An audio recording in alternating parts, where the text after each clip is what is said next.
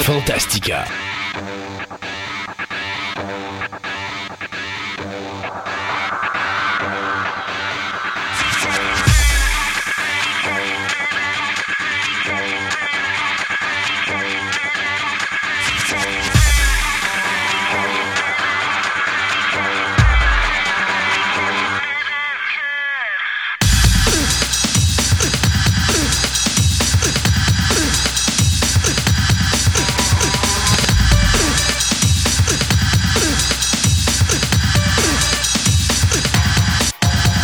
Mesdames et messieurs, bienvenue à cette autre édition de Fantastica. Sébastien, je vais te dire la chose suivante. Sais-tu que nous avons battu un record incroyable au niveau cinématographique? Non. Ouais, on a plus d'épisodes que les sagas Star Wars. Ouh. Ouais, on a 69 épisodes, Star Wars n'en a que 9. Ha! On rit deux autres. Hey, mon nom est Christophe Lassens et je suis à côté. Je l'ai fait en Au début, j'ai dit, hey, il l'a pas fait cette fois-là. Non, non, mais je peux pas m'en empêcher. Je suis à côté de mon comparse de travail, Sébastien Côté. Euh, et aujourd'hui, eh bien, c'est l'émission 69 de Fantastica avec plein de belles choses aujourd'hui à l'émission. Qui Donc- prennent beaucoup de temps, donc on n'a pas beaucoup de temps à parler. Bon, bon, bon. Euh, donc, on va parler de comic book avec Julien. Plus précisément, on va parler du Batmanga. Euh, on va aller aussi du côté de euh, la cryptozoologie avec notre ami Andréane, où on va parler de la sirène. Après ça, ben, toi, tu vas nous parler, parce que l'année dernière, c'était le 50e anniversaire du, de l'Internet, de la création, création d'Internet. Alors, on va en parler dans ta chronique Sciences et technologies. Et pour finir l'émission, on va avoir une nouvelle chronique avec un nouveau chroniqueur qui est Mathieu Farago. On va avoir la chronique Versus. Alors, cette fameuse chronique où est-ce qu'on va prendre un remake puis on va le confronter à son film original, lequel est le meilleur? Et on va commencer avec Child's Play ou Chucky. Alors, on s'est dit, eh, quoi de mieux que, que commencer cette série-là? Et ça, c'est une, longue- chronique longue. Là. Il va falloir que je la travaille un petit peu parce qu'il y a pas mal plus de temps que prévu. Mais euh, ça devrait donner quelque chose de super intéressant. Des nouvelles, on en a encore pour vous, bien sûr. Ben Et oui. en fin d'émission, on va voir le Screen Guild. Enfin, Oh. c'est l'événement qui donne les prix aux meilleurs acteurs de l'année, c'est ça. Alors, ça, on garde ça dans notre table ronde. J'ai deux petites nouvelles avant qu'on s'en aille à notre segment de nouvelles. Euh, vous savez que je vous dis, on travaille beaucoup sur l'émission et tout ça. On peut vous confirmer aujourd'hui deux nouveaux chroniqueurs, euh, ou plutôt deux nouveaux sujets de chronique, on va appeler ça comme ça, à l'émission.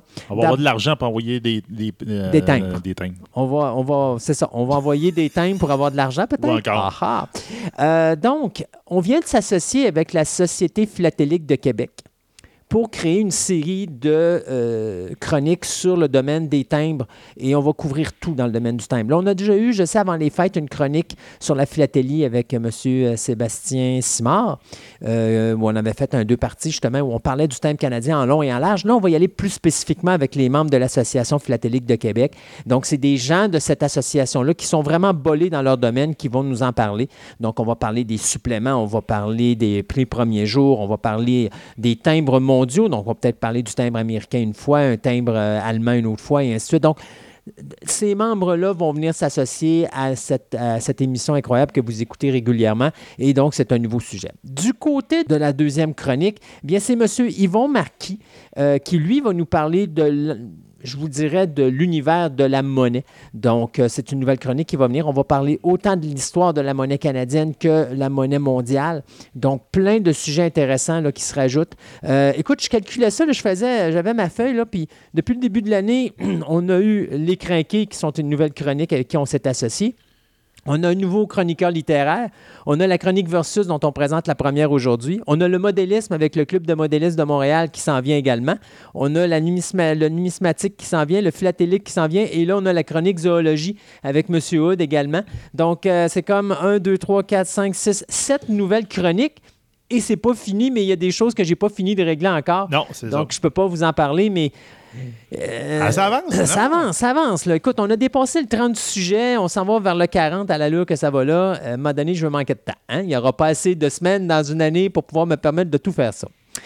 Ceci dit aussi, vous allez remarquer dans notre introduction, il y a de nouvelles places où on a été installé le, le, le, le produit, donc le podcast. Euh, on s'en va sur Radio Public, on s'en va sur Anchor, on s'en va sur Stitcher, on s'en va sur Apple Podcast, on s'en va sur Castbox et on s'en va sur Chartable.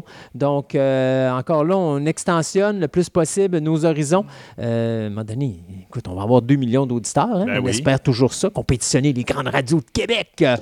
Donc, écoute, euh, à moins que tu aies quelque chose à rajouter, on pourrait. Non, ben regarde, on disait, on va mettre de l'avant encore notre application. Oui. Elle est là là-dessus. Puis, la même. Puis là, tu j'en parlais avec Ouais. Christophe, puis j'ai une idée, là. Puis euh, je voudrais mettre les liens qu'on parle dans nos chroniques sur l'application pour que le monde puisse les retourner dans le temps. Oui, parce que des fois, c'est touché. On le met sur la page Facebook, mais tu sais, si quelqu'un euh, décide de réécouter les vieilles émissions, c'est pas évident de Donc, revenir je suis en, en train de arrière. travailler là-dessus. Là. Je suis en train de regarder ça. OK. Fait que euh, si on est capable de mettre ça sur l'application, l'application, regarde, c'est quand, quand je parle du podcast à quelqu'un, c'est tout le temps l'application Ouais. Richard. C'est ça notre outil, notre outil numéro un. C'est sûr et certain, vous avez tout là. Vous avez la nouvelle émission, vous avez les chroniques séparées, tout. Alors, euh, puis même l'histoire de l'émission. Alors, Ouais. oui, effectivement, l'application.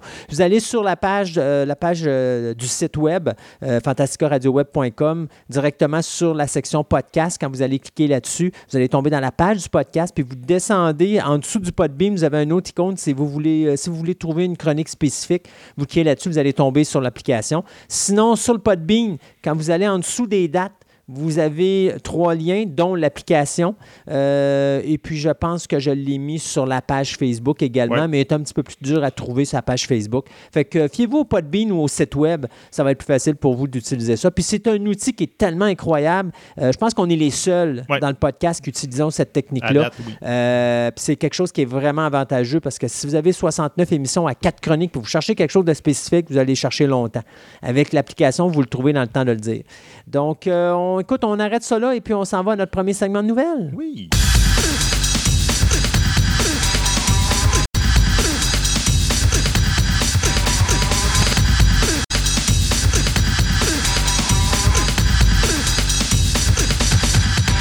Ce segment de nouvelles vous est présenté par TPM OB et Collection. Vous êtes à la recherche de cartes de sport, de timbres, de monnaies, de cartes Magic, de figurines, de comic book, voire même des cartes Pokémon. Voici l'endroit idéal pour nourrir toutes vos passions. TPM OB et Collection, maintenant réunis à un seul endroit à Québec, soit au centre commercial de Fleur de Lys, 550 boulevard Wilfrid Amel, Québec, ou allez visiter leur site web à boutique-tpm.com.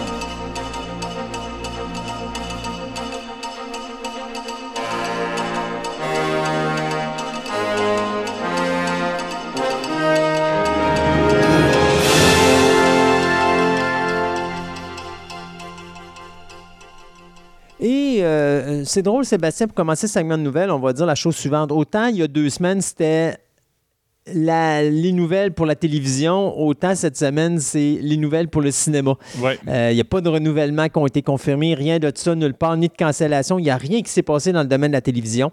Euh, cependant, il y a des gros décès euh, Oui. qu'on va souligner. Puis je me suis dit, bon, écoute, c'est une platitude, on va, on va On va faire ça tout de suite en ça. partant. Alors, je vais commencer, si tu me permets, avec Ben oui. Terry Jones.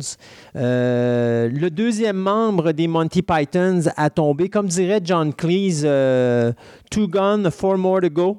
Euh, donc, deux parties, il en reste quatre encore. Euh, donc, euh, Terry Jones, qui est le réalisateur de tous les films des Monty Python, donc les cinq productions qui ont été faites au cinéma, incluant bien sûr Monty, voyons, Monty Python and the Holy Grail. Il y avait aussi. Euh, il y avait The Meaning of Life et il y avait Life of Brian, euh, plus d'autres petits films. Il y avait deux ou trois films qu'ils ont fait Ouais, ça, également. mais c'est les trois principaux. Mais c'est les trois principaux. Donc, Terry Jones, qui malheureusement est décédé le 21 janvier à l'âge de 77 ans, euh, c'est relié à sa maladie de la démence qu'il avait. Puis c'est vraiment une triste fin pour euh, Terry Jones, qui est probablement un des gars qui euh, était le plus drôle dans les Monty Python parce que c'est lui qui écrivait quasiment l'intégralité de toutes les blagues des Monty Python. Il écrivait les scénarios et tout ça. Euh, et à un moment donné, bon, euh, écoute, il n'a pas eu sa vie facile. En 2006, il a eu un cancer du côlon. Il y a eu une grosse chimio, mais il a réussi à passer à travers. Et alors qu'on embarquait sur le show Monty Python euh, Live Mostly en 2014, ben là, à un moment donné, on s'est rendu compte que oh, Terry Jones a de la misère à retenir ses, dialogues.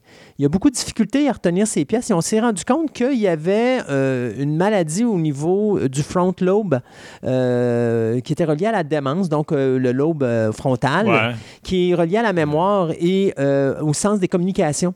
Et donc, très rapidement, on disait que par, je vous dirais, vers la fin de 2016, il n'était même plus capable de donner d'entrevue parce qu'il n'était plus capable de parler. Et en 2017, il a complètement l'habilité, il a perdu l'habilité de parler et de pouvoir communiquer avec les autres.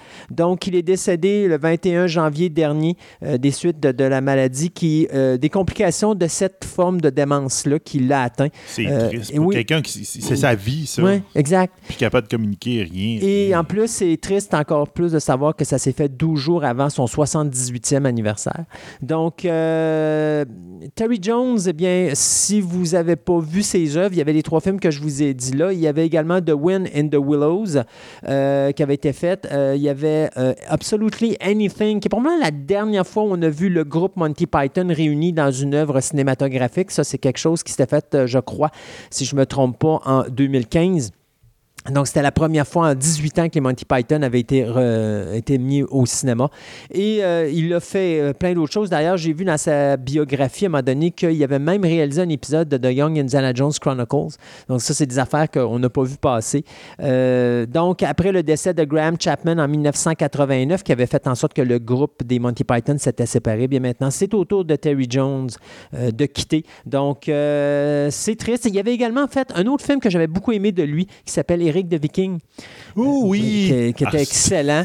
Euh, d'ailleurs, il y a deux versions d'Eric le Viking. Hein. Si tu t'en vas euh, en Angleterre, tu as la version longue qui est deux heures. Puis si tu t'en vas aux États-Unis, tu as la version courte de 86 minutes. Alors, euh, oh. ils ont comme fait deux versions séparées. Moi, j'ai les deux versions chez moi. Là, ah, OK, là, tu m'intéresses. J'ai dû voir la version courte parce que moi, je l'avais loué au, club vidéo. Ouais, ben si ça dure 86 minutes, la version courte, il faut que ça te prenne la version longue. J'ai pas écouté ça, mais c'était bon. Ouais, c'est bon.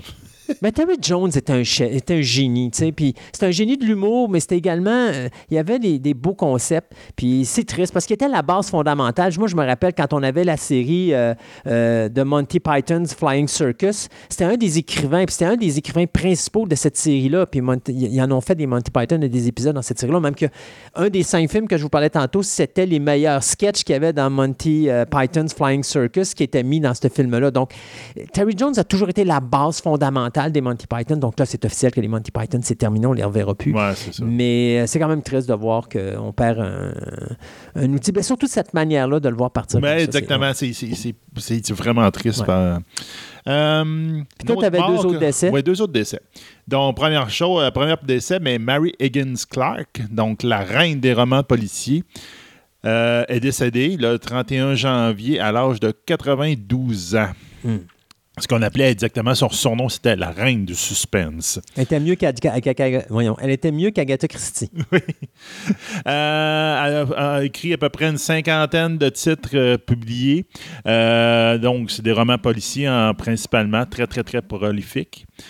issue d'un milieu précaire, Marie Higgins Clark avait eu des débuts très difficiles, qui avait été obligée de se promener dans différents emplois. Puis à l'âge de 35 ans, elle était devenue veuve avec cinq enfants en charge. Donc, euh, on s'entend que euh, premier job, des, jobs qu'elle travaillait pour faire vivre ses cinq enfants, c'était dactylo, enfin comme une secrétaire. Mm-hmm. C'est quelqu'un qui tape euh, des, manuscrits, etc. Mais elle rêvait de, vivre de sa plume. Puis après la publication de quelques petites nouvelles dans un feuilleton radio, ben, elle a décidé que, wow, je me lance dans le roman policier. Donc, son premier roman policier, La Maison du Guet, a été publié en 1975, a été aussitôt un best-seller. Il s'en suivi de, plusieurs autres romans, La Nuit du Renard, La, Clinique du Docteur H et Le Cri dans la Nuit, qui ont tous été des, des, gros gros succès qui, vont, qui sont enchaînés. Puis là, à partir de là, là regarde, c'est reconnu mondialement, traduit dans 30 pays. Il n'y a aucun bien dans 30 pays en, plusieurs langues. Donc là, regarde, ça a été son succès. Euh, il y a plusieurs des romans qui ont suivi après, euh, après les années 2000, qui a co-signe avec sa fille aînée, Carole. Donc là, en plus, une, une discussion mère-fille. Donc, c'est vraiment intéressant. Donc, pour ceux qui aiment les romans euh, de, policiers, c'est c'est un, c'est un incontournable. Euh, a été nommé chevalier de l'ordre de l'art et des lettres pour le ministère de la Culture en 2000. Donc, euh, plusieurs de ses romans ont été adaptés au cinéma, Euh, mais c'est surtout France 3 qui a fait une collection de téléfilms basés sur ce roman. C'est surtout là qu'on l'a connu. Donc, dans les films, on a euh, Nous n'irons plus au bois en 2003, euh, Souviens-toi en 2014, et ainsi que. c'est ouais, c'est pas mal ça. Excusez, j'ai pensé qu'il y en avait un autre, mais il n'y en a pas d'autre. Après ça, il y en a adapté, comme je disais, à la télévision Mhm. plusieurs. Donc, euh, son dernier roman, En secret, est paru en 2019. Donc, juste Non. avant son décès, de la même. Donc, on... ils n'ont pas spécifié exactement de qu'elle c'est mort naturelle. Je pense que c'est mort naturel, Ouais. c'est ça ce que, ce que je voyais. Euh, L'autre personne, c'est Alan Harris. Who que the- WTF is le bonhomme en question. Qui c'est ça? Ouais. C'est Ben, qui ce gars-là? C'est qui ce gars-là? Là? Ben, ceux qui font. euh, ben, première chose, il est décédé le 1er février. Probablement, il ne s'est pas bien spécifié, mais euh, il était traité pour un cancer du- des poumons depuis 2018. Donc, c'est probablement Ouais. une des séquelles de ça. là. Donc, qui est M. Alan Harris? Ben, le monde qui sont dans l'univers de Star Wars, donc le monde qui sont tripeux puis qui s'en vont dans les conventions des affaires de même, le connaissent. Monsieur euh, Alan Harris était principalement deux rôles dans Star Wars, qu'on peut le voir visuellement. Donc, un, vous allez le reconnaître comme le Supreme Chancellor Valorum dans euh, Phantom Menace. Donc, vous allez voir la face. Mais on le connaît un petit peu plus pour le rôle de Bosk, qui était un Trandoshan, je pense qu'on appelle ça. En fin de compte, c'est le- l'espèce de lézard qui est Bounty Hunter, qui est, qui est là pour courir après Yann Solo dans Empire Strike Back quand que Dark Vader a- amène En réalité, on le voit, on le voit juste, Fett. on le voit juste quand euh, les Darth Vader passent devant tous les Bounty Hunters. ça. Exactement. Donc, il a fait beaucoup de conventions, rien que pour ce rôle-là, entre autres. Mais il y a- c'est un des très rares acteurs qui a participé aux trois trilogies. Mhm. Ben, acteur, on s'entend que c'est plus un extra ou ce qu'on appelle en anglais un stand-in. Ouais. Ça veut dire le gars qui. Mais un stand-in, non, parce qu'un Un stand-in, stand-in. c'est la personne qui, qui- qui reste debout à côté. Ben arrêtez, non. Un Puis qui stand aide non, le c'est monde, pas ça. Un stand-in, ce que c'est, c'est que si, mettons, tu es Harrison Ford, puis que là, on doit calculer l'éclairage, puis la luminosité, puis tout le kit. ça, c'est un stand-in parce que là, il se met à la place d'Harrison Ford pendant que ce temps-là, Harrison Ford va lire ou écouter à la télévision. puis lui, il reste là pendant trois heures, puis après ça, ben, Harrison Ford arrive, il fait son 35 secondes de scène, puis après ça, il s'en va. Là. C'est Ça, c'est plus qui- un stand-in. Ben, c'est ça. Donc, lui, il était stand-in, il était extra, il a joué des petits rôles ici et là. Il patchait des trous, je te dirais. Donc, c'est quelqu'un qui, je te dirais, qui n'est pas, très visible, mais tu il a été la doublure de Anthony Daniels dans le rôle de C-3PO dans certaines affaires. Euh, il a fait des Stormtroopers, Stormtrooper- des Stormtroopers, Stormtrooper. excusez, dans Return of the Jedi. Euh, c'est même c'est lui qui a servi de modèle pour mouler l'armure de Boba Fett. Oh boy. Donc, il n'a pas joué Boba Fett, mais, il c'est lui que l'armure euh, y ressemble, mettons. Euh, puis après ça, ben, il a joué plein de petites affaires où il a apparu dans plein de petites choses comme The Shining, Superman, Clockwork Orange, Space 1999, UFO, Doctor Who. Donc, il a eu Une grosse euh, carrière. Une, une- quand même une bonne carrière, même Ouais. si c'est quelqu'un de backstage, autant qu'il était dans la technique ou encore des fois un petit peu en avant de l'écran. Donc, c'est pour ça que le monde le connaisse un peu. Puis son dernier, je pense, son, euh, des affaires qu'il a participé à Star Wars, il a participé à des caméos rôles dans Clone War, le cartoon. Mhm, Donc, ils ont utilisé le- le- la voix du personnage Ah, c'est le, bon. le personnage. Donc. C'est un autre, euh, un autre personnage dans l'univers de Star? Wars qui est décédé. Euh, 80, un petit peu, oui, wow, euh, 81 ans. 81. Euh, écoutez, moi, je vais en profiter pour vous parler de quelque chose qu'on voit jamais à Hollywood. Quelque chose. Enfin, Hollywood tombe dans l'originalité, Sébastien. On va parler de sequel. Ça se peut pas. Oui, on parle de sequel. Ah, c'est très original. Ben oui, c'est très original. On n'a jamais fait de sequel à Hollywood, voyons donc. Alors, mais tu sais, quand tu parles de sequels qui sont complètement inutiles, en voilà deux. D'abord, Little Weapon 5, L'Arme fatale numéro 5, où il y a un producteur, euh, Dan Lin, qui lui a vraiment, euh, tu sais, il est très nostalgique de, de- de- de cette époque-là, des années 80, qui a décidé non seulement d'aller chercher Mel Gibson, âgé de 64 ans, et Danny Glover, âgé de 73 ans, pour reprendre leur rôle de Mar Martot. On va faire des poursuites policières en, en marchette. Ouais, quelque chose du genre. Euh, Riggs and Martot. Mais en plus, on va chercher le réalisateur Richard Donner qui est sur le. Tu sais, au mois d'avril, il va souffler ses 90 bougies. Fait que là, tu vas avoir une équipe à marchette qui va faire un film sur les marchettes. Alors, ça va être Little Weapon 5, Les marchettes. Les marchettes. Euh, bien sûr, c'est Dan Lin qui va produire ça. Et il faut se rappeler que le dernier film de Little Weapon, ça date de 1998. Moi, je suis pas sûr que ce soit une bonne idée. Déjà, Non. le 4 était pas terrible. Là. Le 3 et le 4, t'sais, le 1 et le 2 sont pour moi les parfaits Oui, ils sont Little très, très Weapon. bons. C'est sûr que le 4 était meilleur que le 3. Puis, de toute façon, honnêtement, Gibson et euh, Glover, les deux ensemble, même si le film, le scénario est banal ou il est pas bon, c'est ces pas grave. La magie est là, pareil, puis c'est le fun. Mais je sais pas. là, Tu sais, Gibson, ça m'inquiète pas, mais Glover, à 73 ans, je sais qu'il est encore actif, mais tu sais, I'm too old for this shit. Ouais, Peut-être nous autres aussi, là, tu sais, ça. Mais en tout cas, une chose est sûre, je pense que Richard Donner, à toutes les fois qu'il va couper, il va dire cut, il va se tourner à côté de son assistant réalisateur et dire I'm really too old for this shit. Bon. Euh, D'ailleurs, il faut se rappeler, hein, si vous voulez voir quelque chose de nouveau sur Little Weapon, il y a eu cette série qui a duré trois saisons il y a eu plein de problèmes backstage, mais quand même, ça a donné trois saisons intéressantes. L'autre chose, ben, Transformers aura deux nouveaux Transformers, puisqu'on aura Transformers 6 et Transformers 7. Paramount vient d'annoncer avec Hasbro que les scénaristes Joby Harold, qui nous a donné Army of the Dead, et James Vanderbilt, qui nous a donné Zodiac, travaillent présentement chacun de leur bord sur Transformers 6 et 7. Euh, donc, vous avez juste à mettre Transformers 6 avec Joby Harold et Transformers 7 avec James Vanderbilt.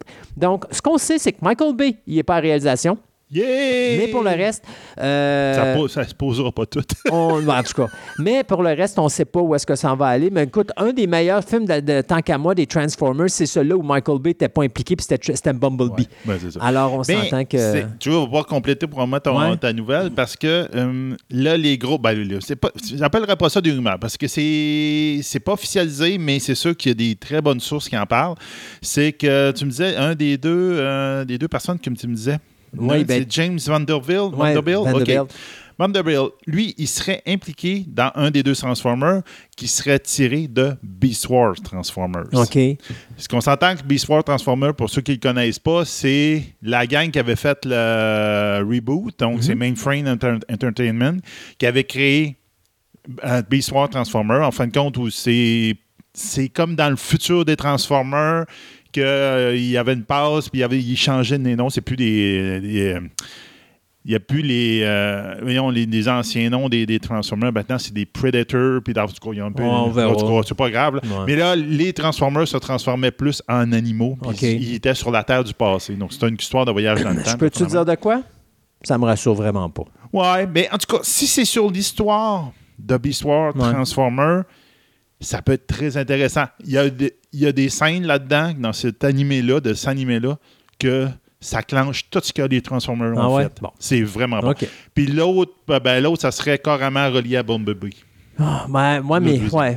Puis ça, je serais pas. Parce que Bumblebee était bien fait. Moi, Il j'ai était bien fait. c'est- j'ai été le Bumblebee. film de Transformers Ouais. qui a fait le moins, Le d'argent. Mais, Mais- c'est lui qui est le mieux raté, que le mieux on a plus apprécié. La raison, je pense, pourquoi c'est lequel qui a fait le moins d'argent, c'est parce que Michael Bay avait pas mal scrappé à job avant. là, puis je Ben pense que les gens y avaient déconnecté. Puis je pense que ça serait drôle de voir Bumblebee 2, sa réaction au cinéma, parce que la majorité des gens ayant vu probablement Bumblebee en DVD ou en Blu-ray disc, euh, je pense qu'il y aurait plus de monde au cinéma pour Bumblebee 2 que, Oui. Bum- que le Bumblebee le premier, parce que je pense que les gens sont pas allés au cinéma parce qu'ils s'attendaient à de la merde. Puis de toute façon, Bumblebee, tant qu'à moi, n'est pas sorti au bon moment parce qu'il est sorti en compétition contre Star Wars puis Ouais. contre un autre gros film. Non, non, c'est- Alors, il, il fallait qu'il y ait une victime dans le lot, puis ça a été Bumblebee. Puis c'était pas difficile, je le savais, je l'avais dit. Dans les trois, c'était Bumblebee qui allait sortir en Ben fin oui. de ligne parce que les gens avaient tellement été déçus par Transformer numéro 5 que c'était sûr qu'il allait copier parce que les gens s'attendaient à ce que ça soit de la grosse schnook.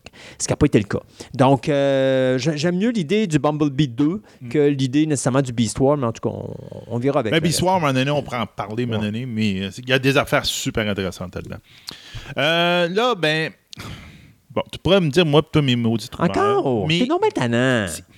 c'est pas vraiment une rumeur, mais c'est un, un hint. Un hint. Mettons, un hint de quelqu'un qui essaye de faire quelque chose. Je m'endors, là. Ben bon, OK. C'est James Gunn. Money a participé à une série de questions answered sur Internet de fond même.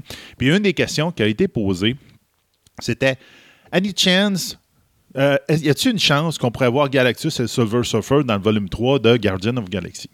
Et la réponse de Guns a été J'ai eu des discussions à propos de ça. Avec le petit bonhomme sourire. OK. Pas longtemps après, le commentaire a été délité et depuis ce temps-là, James Gunn a dit J'ai jamais dit ça. OK. Donc, prenez ce que vous voulez, mais j'ai l'impression que Guns aimerait ça bien gros, avoir Silver Surfer et Galactus dans le volume 3. Ah, ça, ça serait Il aimerait ouais. ça mettre la main là-dessus puis dire faire quelque chose avec ça. Puis on se rend compte que Gums avait beaucoup poussé pour avoir Ego dans le volume Mhm. 2. Mais Ego, à la base, là, c'était pas supposé, puis les droits n'étaient pas alignés Ouais. pour ça. Mais lui, c'est tout fait pour les avoir. Peut-être qu'il est en train d'essayer de travailler quelque chose. Mais là, de toute façon, ça Mais pas... Marvel, il a dit Hey, qu'est-ce que tu as dit là? Ouais. Ferme ta gueule, on délite tout ça. Mais ça ne sera pas une problématique parce que maintenant que Fox appartient à Disney, euh, les droits de Fantastic Four sont retournés à Disney et à Marvel, donc Ça serait une belle introduction Oui, oui, de Galactus exactement. dans l'univers de Marvel, puis après Exact. ça, tu l'entres avec les Fantastic Four. Hmm. Ben, dans l'univers du MCU. Ouais, c'est ça. Ça serait le fun. Euh, deux petites rapides. Euh, D'abord, quand on veut rien comprendre, on comprend rien. Alors, MGM a toujours pas compris que ça serait peut-être pas une bonne idée de faire un remake de The Crow. Euh, Puis il semble qu'on veut s'acharner à le faire, alors qu'au mois de juin 2018, on vous avait annoncé que Jason Momoa et le réalisateur Corinne Hardy sacraient leur camp de cette nouvelle adaptation du, de la nouvelle de James Hobart, qui avait été en 94 mis. Euh, ou plutôt qui avait été réalisé par euh, Alex Proyas et qui mettait en vedette le défunt Brandon Lee, lui qui avait perdu sa vie sur le plateau de tournage. Eh bien, on vient de nous annoncer que là, euh, MGM tient absolument à repartir la franchise et euh, le film qui serait financé et distribué par Davis Film, Island Film Group et Electric Shadow, bien, euh, sont à la recherche présentement d'un nouveau réalisateur et d'un nouveau comédien pour faire une nouvelle adaptation du Corbeau ou de Crow qui raconte l'histoire d'Eric Driven et de sa compagne Shelley qui ont été sauvagement assassinés la veille de leur mariage. Et bien sûr, avec euh, Eric Driven, un an plus tard, va revenir des morts avec l'assistance d'un corbeau qui va l'accompagner afin de prendre une vengeance sur les meurtriers de sa conjointe. Donc, ça a bien l'air qu'on va être pogné à un moment donné à voir un remake de The Crow. Moi, je continue à dire, si le film, tu peux le sortir au cinéma puis il est encore au goût du jour, alors faites juste les effets numériques où est-ce que justement euh, Brandon Lee avait été obligé de le faire en numérique puis les effets spéciaux paraissent parce que la technologie à cette époque-là n'était pas très bonne. Alors faites-les aujourd'hui, là. Alors faites ces effets spéciaux, puis remettez-les au cinéma puis ça va marcher. Ben oui. Le film est excellent. Ça va être dur. Je suis à peu près certain à 200% que le remake de ce film-là, ça sera pas, pas aussi bon. que l'original. Je dis pas que ça sera pas bon, Mais ça sera pas aussi sera bon. pas aussi bon que Non, non, l'original. le premier. C'est un film culte maintenant. C'est ça. non? Et euh, bien sûr, Columbia Pictures, autres de leur bord, bien, ils s'ennuient des serpents. Alors, ils ont décidé de ressortir un remake de leur film Anaconda, qui était sorti en salle en 1997 et qui mettait en vedette Jennifer, Jennifer Lopez, Ice Cube, John Voight et Eric Stoltz. Donc, 17 ans après la sortie du premier film, qui a donné naissance en 2004, 2008 et 2009 sur le Sci-Fi Channel à des suites euh, abominables. Eh bien, c'est euh, Columbia Pictures qui vient de d'engager le scénariste Evan Dougherty qui nous a donné le scénario du dernier Tomb Raiders et du Ninja Turtles, le premier, qui était vraiment pas mauvais comparativement au deuxième. Là. Ouais. Euh, donc, cet individu-là devrait essayer de nous sortir une nouvelle adaptation de cette, euh, de cette œuvre cinématographique appelée Anaconda, qu'à l'époque, les critiques avaient démoli, mais que les gens avaient tellement aimé, un point tel que le film avait commencé plus de 136 millions au box-office mondial, ce qui était énormément d'argent pour le budget que ça avait coûté. Je pense que ça avait coûté moins de 20 millions à, à produire, Anaconda. Donc, euh, deux, euh, deux, euh, deux remakes qui sont peut-être pas si nécessaires que ça, mais avec lesquels on va devoir... euh, Enfin, accepter l'existence. Ben, regarde, euh, je tombe dans une nouvelle qui a, qui a un lien avec la tienne, sans en avoir un. Euh, The Undread, on va, ça va terminer bientôt, la, la session Oui. de saison, là, Oui. puis avec la, la série euh, post- apocalyptique. Ça a été annoncé que à la fin, euh, il va y avoir un épisode spécial qui va introduire un spin-off de The. Oui, exact. Le spin-off qui va se passer euh, dans le passé, donc à la première frappe apocalyptique nucléaire, qui va suivre un groupe de survivants justement à ce moment-là, qui va essayer de, de descendre de- du monde et va de, essayer de faire une société. Et ils ont sorti le nom de ce fameux prequel-là. Donc, ce prequel-là va s'appeler The Undread Anaconda. Oui, c'est vrai, je l'ai vu, celle-là. Là, tu te dis, OK, pourquoi Anaconda? en tout cas. C'est un virus qui part des anacondas. Ça, Voilà. sais pas, ben, regarde, là, là, à un moment donné, là. Moi, là, ça fait longtemps que j'ai lâché cette série-là, là, Ah. parce que je me suis tanné. là. Mais, ben, regarde, je, Ouais. je trouvais le beau lien à faire avec Effectivement, tu as bien raison. Et moi, je vais finir ce segment de nouvelles numéro 1 avec euh, une nouvelle sur Quentin Tarantino qui vient d'annoncer qu'il a l'intention et qu'il va réaliser les cinq épisodes de Bounty Law, une limited series qui est basée sur son personnage de Rick Dalton du film Once Upon a Time in Hollywood. Donc, on n'a pas de nouvelles si Leonardo DiCaprio ou euh, Brad Pitt vont faire partie de cette série-là. La série ne sera pas sur le personnage de Rick Dalton, donc Leonardo DiCaprio, mais ça va être plus sur le personnage fictif de Jake Cahill et les cinq épisodes d'une durée de 25 minutes à peu près qui vont être diffusés dans cette euh, limited series. Donc, le générique d'introduction devrait être passablement le même que le film Once Upon a Time in Hollywood, générique que Quentin Tarantino avait lui-même déjà réalisé. Cependant, je tiens à vous confirmer la chose suivante, cela ne fait pas partie de son projet de dixième film, donc c'est juste un petit extra que Quen- Quentin Tarantino veut nous donner avant de prendre sa retraite après son prochain film. On s'arrête pour quelques chroniques et on vous revient dans quelques instants pour le deuxième segment des nouvelles.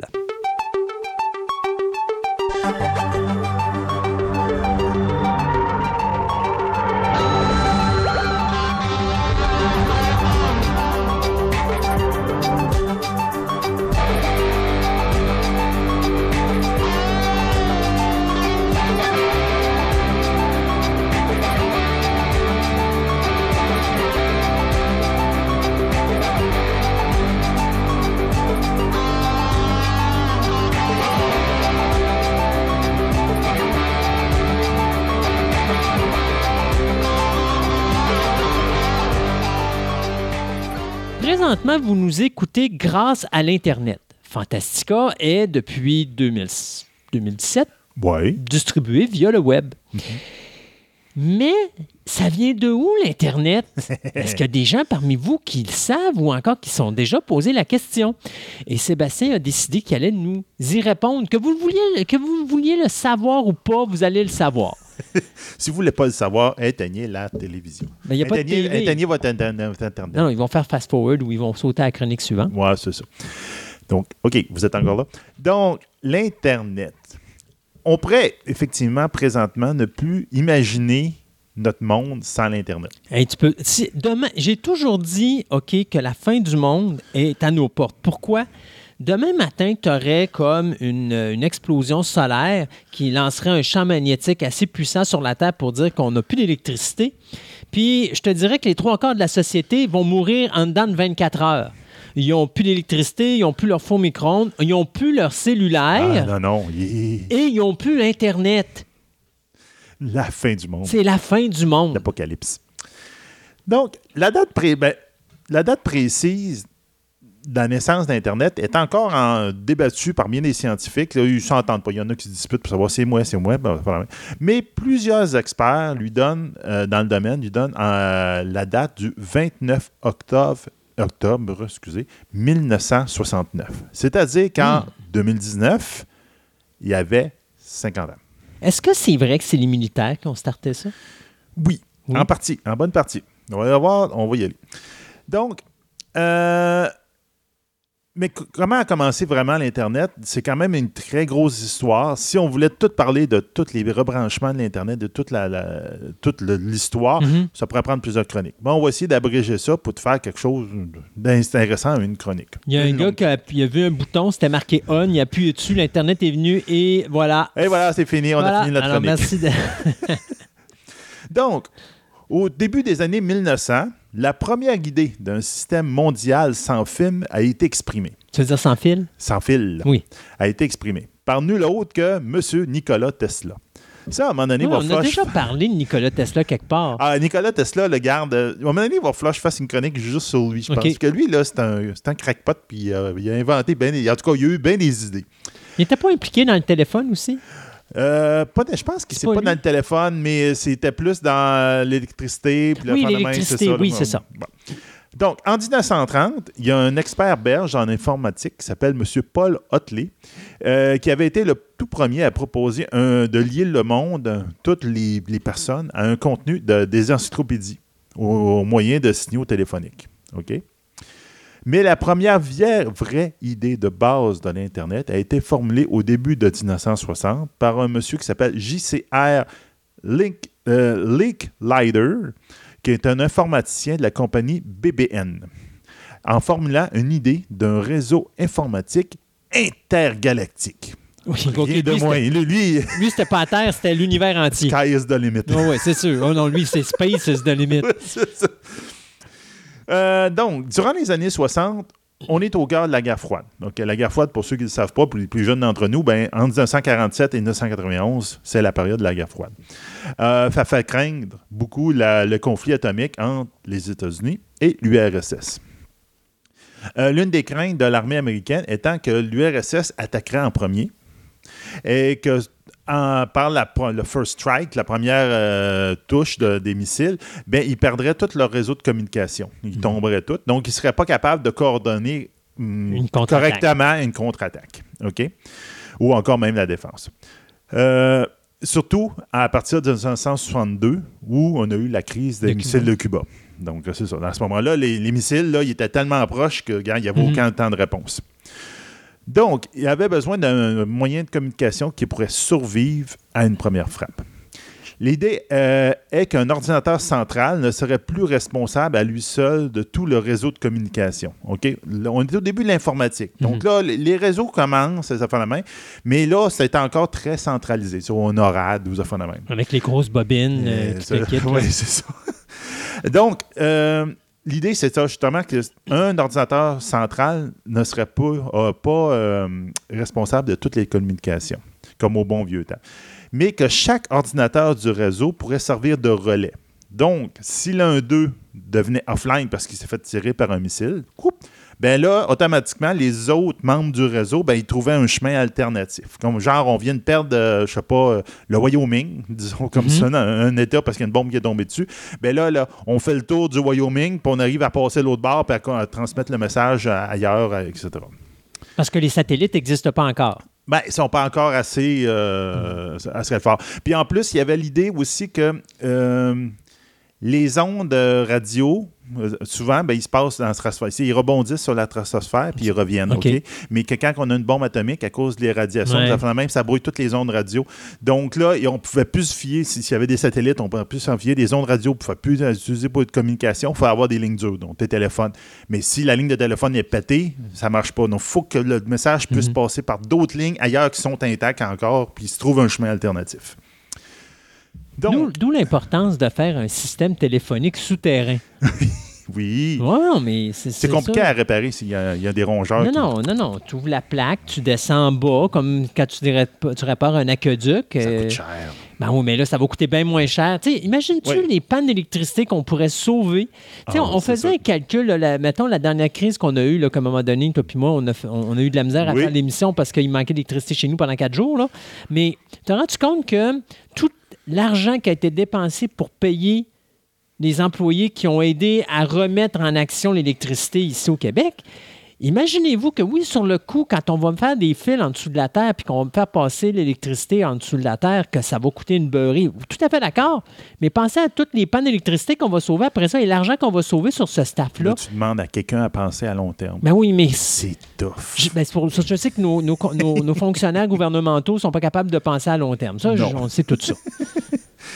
Donc, euh, donc, la guerre froide va faire, va faire naître en 1958 euh, une, euh, le Defense Advanced Research Project Agency ou la DARPA. OK?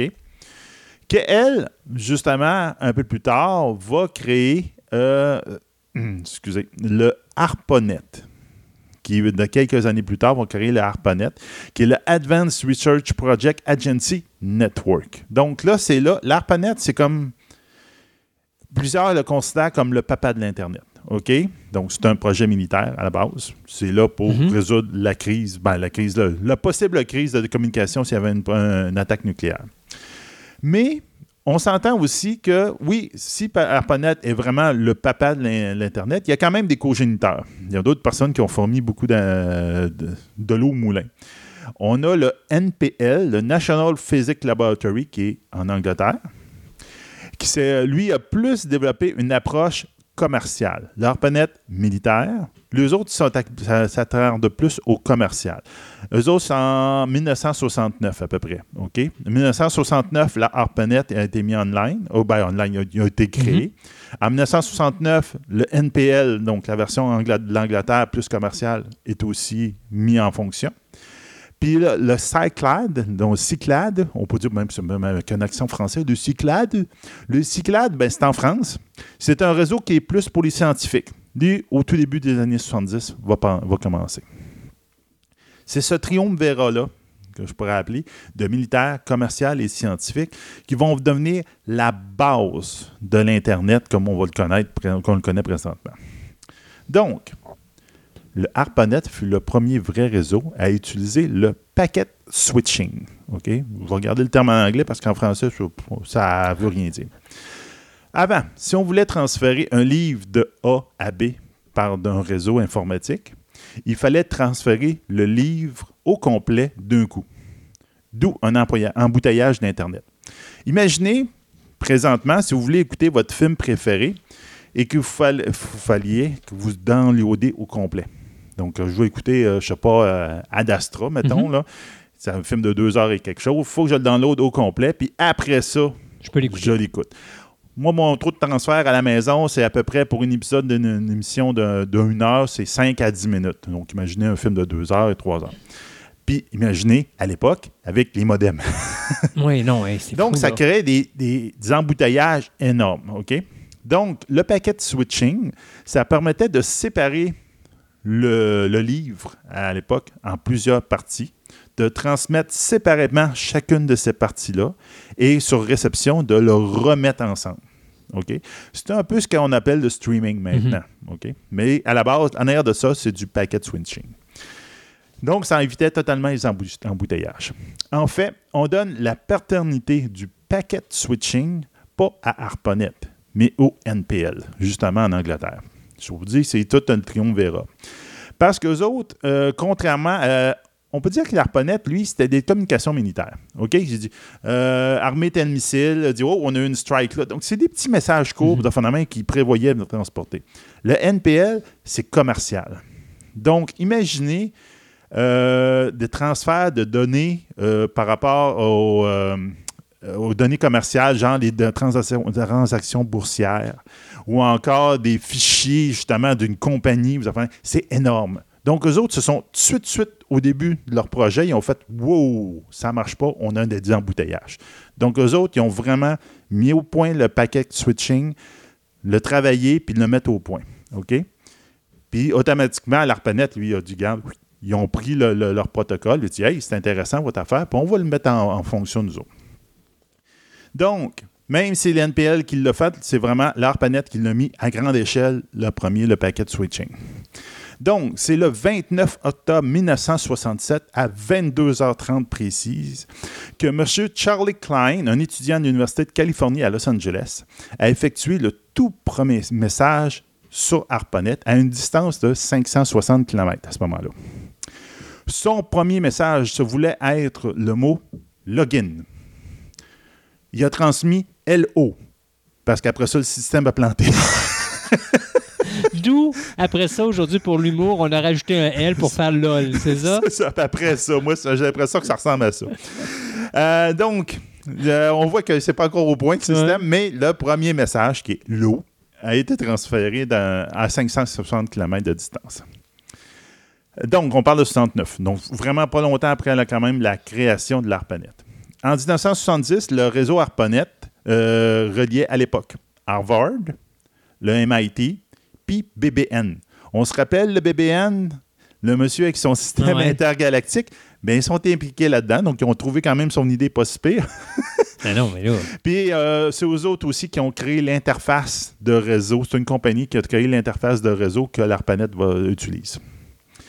Précédemment, si les chercheurs voulaient échanger sur des sujets, on devait très souvent se déplacer de A à B. Bon, disons, le chercheur X qui est en Californie, il part, il veut utiliser, il veut collaborer avec quelqu'un du projet qui est à New York. Il se déplace, il prend le train, il s'en va là, il va jaser ensemble parce que on s'entend avec le téléphone, ça marche bien, mais quand tu veux aussi de parler de recherche scientifique, tu aimes savoir des dessins et tout, c'est pas pareil. Donc, c'est pas nécessairement évident. C'est pour ça qu'en 1971, M. Ray Tomlinson, pour faciliter justement les communications entre les participants du ARPANET, va inventer ce qu'on va appeler le courriel. Oh! Puis il va déjà mettre au point le système du arrobas. Donc, avant le arrobas, c'est le nom de la personne avec qui tu veux correspondre. Et après l'arrobas, c'est le nom de l'ordinateur avec qui tu corresponds. Hmm. Donc, son adresse.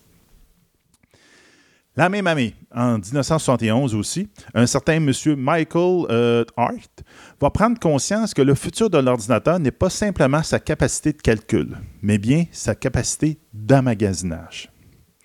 D'où la création du projet Gutenberg, qui, euh, se voulait un moyen de partager tous les documents libres de droits d'auteur de manière globale.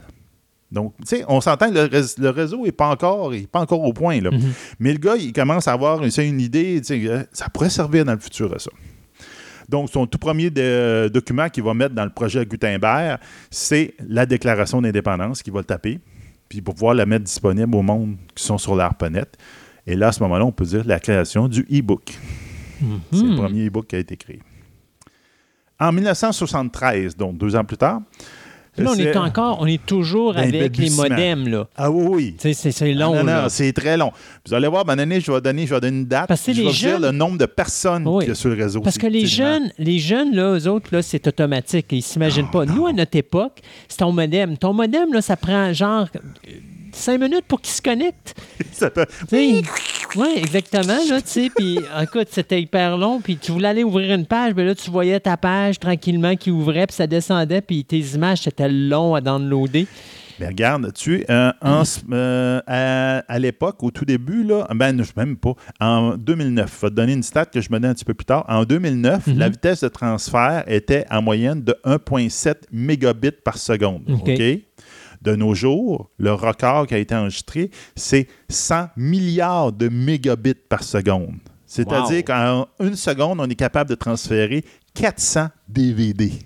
C'est débile. On parle de 100 milliards versus 1,7. Ça, c'est juste en 10 En 2009, en 2019. C'est imaginant en 73. c'est ça c'est pas long. C'est long en tabarnouche. En 73, là, tu vois ton image qui apparaît, puis tu as tes cheveux blancs qui vont plus vite sur ta tête que sur ton image sur l'ordinateur. On a vécu euh, l'époque, quand on downloadait une image, que c'est ligne par ligne que l'image apparaissait. Exactement. oui. Donc, euh, nous autres, on n'est pas là, Nous autres, si on clique par apparaît pas en une seconde, là, on trouve ça long. Même une seconde, je pense qu'on trouve qu'il y a un délai. Là.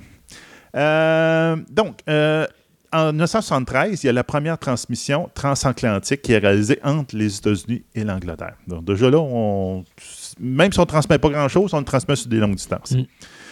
C'est exactement la même année, ça c'est vraiment drôle, que 75, ils ont eu une stat qui dit que 75% du ARPANET est utilisé par les courriels. Donc, tu vois que c'est un mm. problème de communication et même de communication entre les personnes qui utilisent le système. 75% du pouvoir de l'ARPANET est utilisé pour, te transmettre des, courriels, tout simplement. On s'entend, on n'est pas vraiment en état de guerre, vous en faites le même. Donc, euh, l'ARPANET, il s'en promène à ça dans ce temps-là, en temps de paix. En fait, euh, c'est quand même bien qu'en 1975 qu'une interface plus moderne fut développée en Californie pour gérer les courriels. Avec ça, on va voir l'apparition du reply et du forward.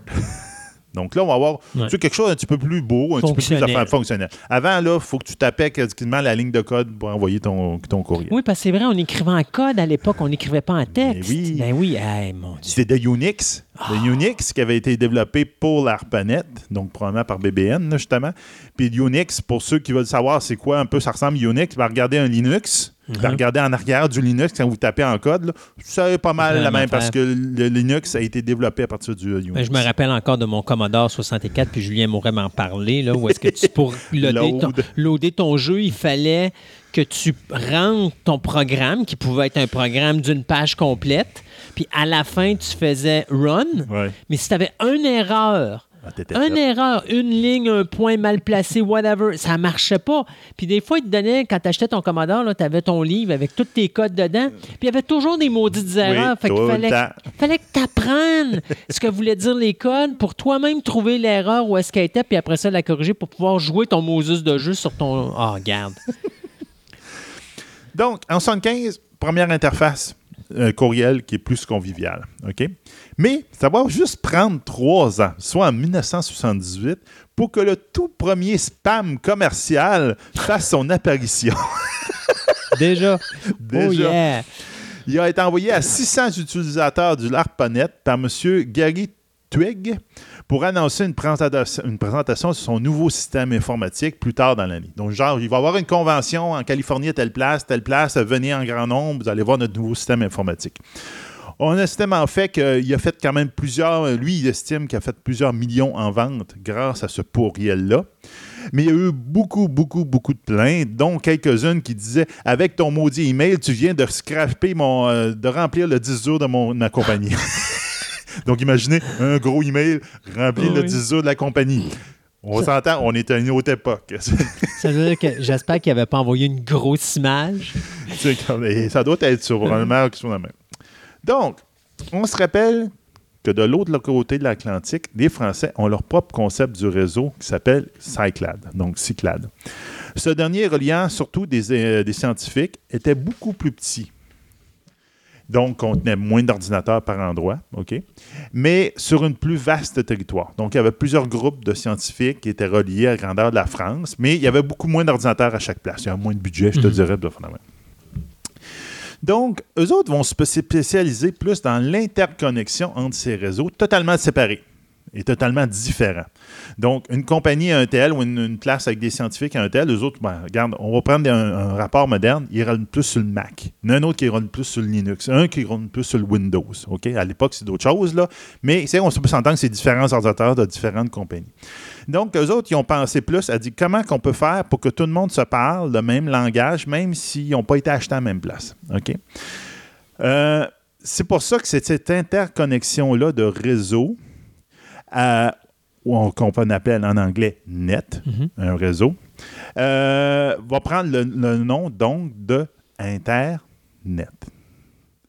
Dont le nom, le nom, c'est les Français qui l'ont développé parce que c'est la manière que les autres ont pensé leur système. Donc, le nom Internet vient de naître. Va- c'est quelle année, ça? Euh, c'est à peu près dans les mêmes années, dans, euh, à peu près dans les 79, dans ce coin-là. Fin des années OK. 70, début des Ouais, années 80. C'est ça. Donc, ils vont spécialiser. Ils vont. Excusez. C'est spécialisé. Ils vont se spécialiser. Donc, euh, le Cyclade va aussi développer un nouveau principe. OK? Dans les précédents réseaux, autant l'ARPANET marchait de même aussi. Chaque réseau, euh, ordinateur du réseau, devait traiter et transmettre les données au suivant. OK? Donc, euh, l'ordinateur d'ARPANET, là, je, je vais prendre ARPANET parce qu'ARPANET, à la base, il sert pour les militaires. OK? Donc, lui, ça ne dérange pas. Le, le message passe, il faut qu'il aille en Californie, il rentre dans mon ordi, l'ordinateur le traite un petit peu, whoop, il l'envoie à la place où il faut qu'il aille. OK? Ça utilise du temps d'ordinateur. Mhm. Ça ralentissait beaucoup les ordinateurs. Cyclade, eux autres, il y a des scientifiques, donc l'ordinateur, eux autres, ils leur servent à d'autres choses. Ils leur servent à faire des gros calculs, même, ils utilisent la capacité de l'ordinateur. Donc, quand que le message passait par chez eux puis qu'ils ralentissaient l'ordinateur, en bon québécois, ça les faisait chier. Donc, le Cyclade, il s'est frappé rapidement à ce problème-là, puis ils ont fait, hum, t'as peu. Comment qu'on pourrait faire? Hey, on va faire un hardware, donc une carte à l'intérieur de l'ordinateur, que elle, sa job, ça va être de prendre le signal d'Internet, de le traiter, de le shipper ailleurs. Donc, ça ne touchera pas l'ordinateur. Donc, à ce moment-là, la carte Internet était née. Mhm. Donc, Cyclade, ils, ont- ils sont à l'origine de toute cette partie-là de l'Internet. C'est pour ça qu'on leur donne aussi euh, beaucoup de la paternité de l'Internet moderne, c'est ça. Parce que maintenant, on a une carte Internet, on a une carte réseau, ce qu'on appelle une bonne carte réseau, puis elle, elle, s'occupe juste du lien. Donc, elle va transmettre l'information, mais ça ne joue pas sur la vitesse de ton ordinateur. Elle, elle est indépendante. Donc, avant 1977, on devait toujours se rendre aux universités ou sont ton lieu de travail pour accéder à l'ARPANET. L'ARPANET, on s'entend, c'est pour une élite, OK? Mais avec le, dé- le développement du modem, ben, le fameux modem qu'on parle mis oui. en 1977, et sa vente à Monsieur Tout-le-Monde, on va un petit peu dé- démocratiser ça. Ça va toujours être accessible seulement à une élite, mais au moins l'élite peut être chez eux. Donc, les universitaires qui travaillent sur le projet ARPANET peuvent être chez eux, puis tu peux te connecter. Puis là, on voit des, affaires comme un peu comme le film euh, War Game, Ouais. la même où le jeune se log à des places, etc., à partir de, de sa maison. Euh, donc, à ce moment-là, ça vient d'exploser. Ça veut dire à peu près tous les universitaires qui ont possibilité d'avoir accès à ce genre de système-là, ben, ils peuvent le faire à partir de chez eux. Ils n'ont pas été obligés de se déplacer à l'université pour aller jouer sur l'ordinateur, l'unique ordinateur qui est disponible dans la place. Donc, en 1984, euh, on va mettre en place le DNS, donc Domain Name Server, pour rendre les adresses Internet plus friendly user. OK? À place d'avoir un gros tapon de chiffres pour exprimer l'adresse, ben à ce moment-là, ça va être université.californie, blablabla. Donc, à ce moment-là, on devient un peu plus friendly user, ça devient plus facile de pouvoir faire ça. Donc, on tombe en 1987. 1987, l'Internet, comme on peut l'appeler maintenant, euh, est disponible, ben, il y a plutôt il y a 30 000 utilisateurs. Donc, on n'est pas encore là. Non, ça on commence. Est, on est loin. On est encore loin. 30 Mais 000 même encore dans les années 80, soyons honnêtes, là, il y a- c'est pas tout le monde qui a des ordinateurs. Ça coûte cher. là. Non, c'est ça. Puis à 87, là, c'est ça. C'est- On entend, c'est encore un système fermé. Mhm. C'est encore un système euh, pour l'élite. C'est des universitaires, c'est des gens dans certaines industries qui ont besoin d'avoir accès à ça pour communiquer. Puis enfin, puis là, ça se développe tranquillement. OK? Euh, même avec 30 000 utilisateurs, c'est quand même tentant. C'est pour ça qu'un an plus tard, en 1988, on va voir app- l'apparition du premier virus informatique Ah ah! qui s'appelle le Morris Worm, donc le, le ver à Maurice. Maurice, c'était pas de bonne humeur cette journée-là. Donc, euh, qui vient de- du nom de son inventeur, M. Robert Tappan Morris. Parce que, comme raison, le gars, il a peut-être créé le, le verbe, mais peut-être qu'il s'en est vanté. Wouhou, Ouais, j'ai fait ça. le premier. Là. Euh, donc, il va avoir mis en grande partie le système ARPANET à down. donc, euh, ça a été une grosse attaque. On va retourner en Europe. OK? En Europe, euh, il y a un très grand centre de recherche qui s'appelle le CERN. Le, CERN. Donc, c'est European Organization of Nuclear Research. Le CERN, ça fait, on, entend encore parler. C'est très, très. Ils ont un accélérateur de particules euh, assez épouvantable, puis ils créent des nouvelles, euh, des nouveaux atomes à tout là. Donc, un- même à l'époque, c'est un immense laboratoire scientifique. Dans ces années-là, OK, on parle des années euh, 1980, euh, excusez, tout, tout, tout, 90 à peu près. Donc 89-90. Euh, le temps de résidence d'un scientifique au CERN est de deux ans. Il y a un très, très gros roulement de personnel. Ce qui fait qu'un nouveau chercheur qui rentre au CERN est très difficile. Il est- il- il- ça y prend du temps à s'accoutumer parce qu'il n'y a personne pour y monter. Il n'y a Mais personne plus- des vieux de la vieille pour y Plus montrer ça avance, puis plus ça devient compliqué pour le nouveau rentré, parce que le premier, lui, c'est pas dur. C'est ça. Puis que quand il y en a un qui s'en va, bien souvent, ces, ces recherches qu'il a faites, des fois, ils vont se perdre sur une tablette. Ou encore, euh, il y en a un qui va falloir qu'il fasse des recherches euh, quasiment archéologiques pour pouvoir trouver. A dit Ah oui, il a travaillé là-dessus, voici ses notes. Donc, à un moment donné, ils ont pensé, ils dit, il faudrait un système pour régler ça. Pour rég- régler puis de répondre à des questions très précises. C'est quoi? Qui a fait ces, ces- ces recherches-là? Il travaillait où? Dans quel département? Euh, est-ce qu'il y a quelqu'un d'autre qui a déjà travaillé sur ce concept-là avant moi, que je pourrais comme prendre après pour continuer? Quel laboratoire qui serait intéressé par ce projet-là, autre perso- personne qui serait intéressée par ce projet? Puis quel système dépend de ce service? Donc, ce service-là, si je l'offre ou je le fais, ça implique qui? Donc, à la fin des années 80, le CERN faisait donc face, à cause de sa structure, à un problème que dix ans plus tard, le monde allait se frapper. Déjà, dans le monde, à grande échelle, on avait déjà quelque chose de. On avait fait face à ce problème-là, que souvent, un chercheur partait une recherche, mais là, il se rendait compte qu'il y en avait un qui travaillait depuis trois ans là-dessus ailleurs, puis que Perte de temps. il avait fait une perte de temps. Donc, il y avait du, de- de- Ça avait- serait bien que s'il pouvait collaborer à la place, il, il avait su que l'autre avait travaillé là-dessus. Donc, en 1989, l'informaticien Tim Berners-Lee et son équipe proposèrent au CERN euh, un système de classement des communications originalement appelé MESH. M-E-S-H.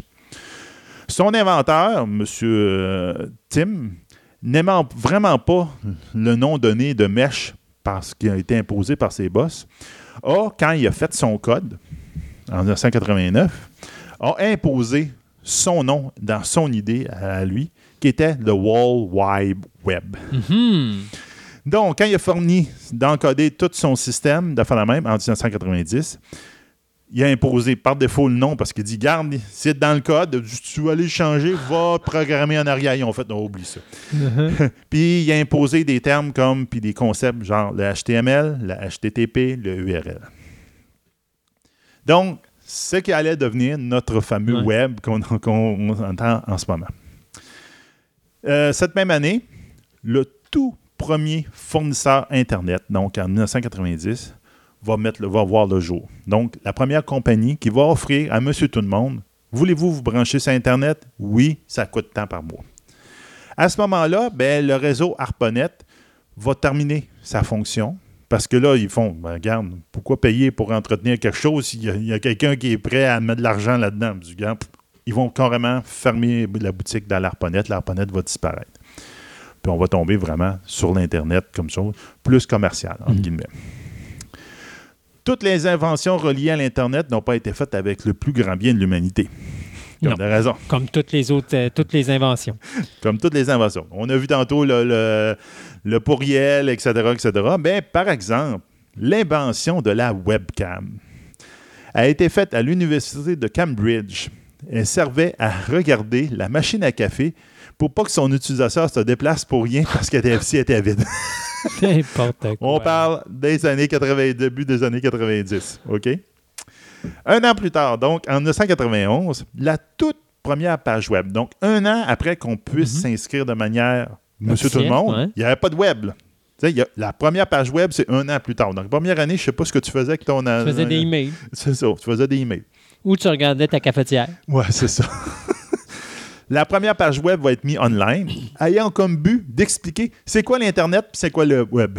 Donc, tu, t'in- tu- tu te loguais là-dessus pour dire voici c'est quoi l'Internet et voici c'est quoi le web. Oui, mais t'es la seule page web Ouais. de tout le monde, en tout cas. Donc, ça a fallu quand même attendre jusqu'en 1993 pour que la première interface plus graphique va apparaître pour le web, donc ce qui s'appelait un programme qui s'appelle Mosaic. Avant, il y en avait des browsers, OK? Mais ça, c'est le premier browser, on peut dire, graphique, Commercial. monsieur tout le monde, OK? Avant ça, on s'entend, on était encore dans les lignes de code ou pas loin, tu sais? Donc, il fallait que tu tapais, genre, log, euh, telle adresse, Ouais. là, la page web apparaissait, etc. C'est en 1996 qu'on va avoir eu le droit au tout premier vidéo viral.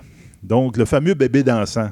Tu sais, on- qu'on voyait dans Lee McBeal, entre autres, la série américaine. Ouka, tchaka, ouka. Ah, Bon, c'est ouais. ça, un petit bébé dansant. Donc, en 1996, c'est le premier vidéo viral. En 1998, on va avoir l'apparition de Google. Et avec l'augmentation fulgurante des vitesses de transfert, on va avoir l'apparition de Facebook en 2004 et en 2005 de YouTube. T'es-tu en train de me dire que euh, Yahoo est, est apparu avant, YouTube- avant Google? Oui.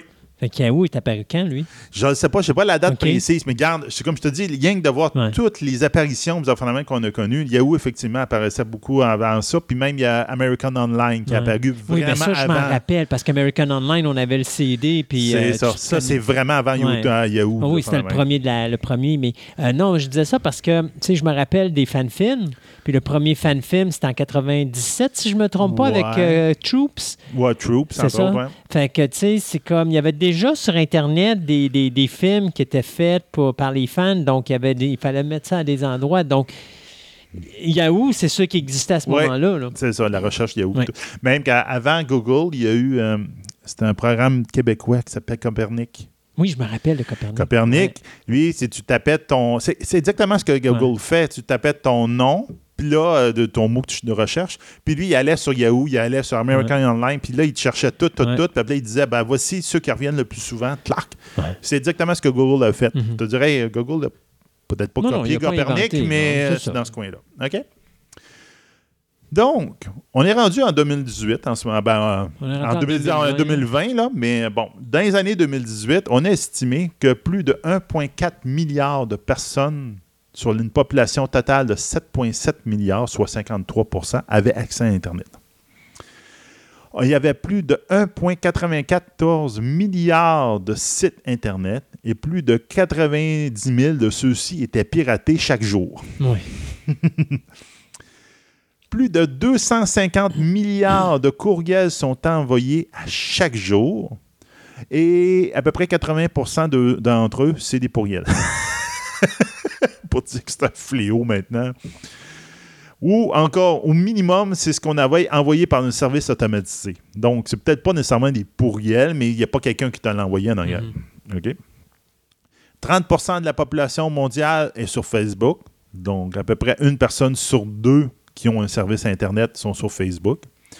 Chaque jour, on a 500 500 millions de Twitter qui sont échangés. 400 heures de contenu YouTube est, écouté chaque jour. Et 5 milliards de recherches Google. Wow. On estime en 2019 que plus de 1,92 milliards de personnes auront fait au moins un achat en ligne durant l'année, c'est-à-dire environ 50% des utilisateurs de l'Internet. Wow. Et là-dessus, moi, ce que je sais, c'est que l'Internet est sur le bord de s'écraser parce qu'il est trop surchargé. Ben oui, parce que là, je l'ai surchargé pas mal. Ouais, puis là, tu te demandes, euh, il va venir quoi après ça? Parce que. Puis, tu sais, c'est encore une logistique que je comprends pas comment ça se fait que le web. Euh, et, tu sais, on dit depuis des années qu'il va à un moment donné s'effondrer parce qu'il y a trop d'informations dessus. Puis pourtant, tu vois encore On plein d'informations. Puis il y a toujours. euh, tu sais, maintenant, il y a des postes de streaming qui sont sur le web qui font juste rajouter de la lourdeur au système. Donc, tu te dis, quelque part, est-ce qu'ils font juste le remodifier ou est-ce qu'on va à un moment donné être obligé de créer un nouveau système? À un moment donné, on être peut-être obligé, parce qu'on ne sera pas capable. Il y aura Mm. trop d'informations qui vont circuler. Mais ils vont peut-être trouver d'autres moyens de, de communication. Puis, enfin, là, tu vois, on est rendu à la, fibre optique Oui. Qui permet une très, très grande donnée, euh, beaucoup de données de se Le système ne changera pas, mais sa façon de se propager. C'est ça. Ou l'encodage en arrière, le- la manière de coder le signal. Oui, ça, on le sait, euh, mon ordinateur peut t'en dire comme quoi qu'il n'arrête pas de changer tous les encodages, puis de plus en plus, il y a de la misère à fonctionner sur le web. Seb, un, gros merci. Et ça a fait plaisir. Et puis, euh, on- à un moment donné, tu nous parleras de cet individu que tu nous parlais au début. Là, Nicolas Tesla. ouais, M. Tesla, je suis Ben oui. sûr que ça va être intéressant d'en parler. Ouais, De- non, c'est un méchant crackpot, lui. Il a fait bien des affaires. Alors, on se dit à la prochaine.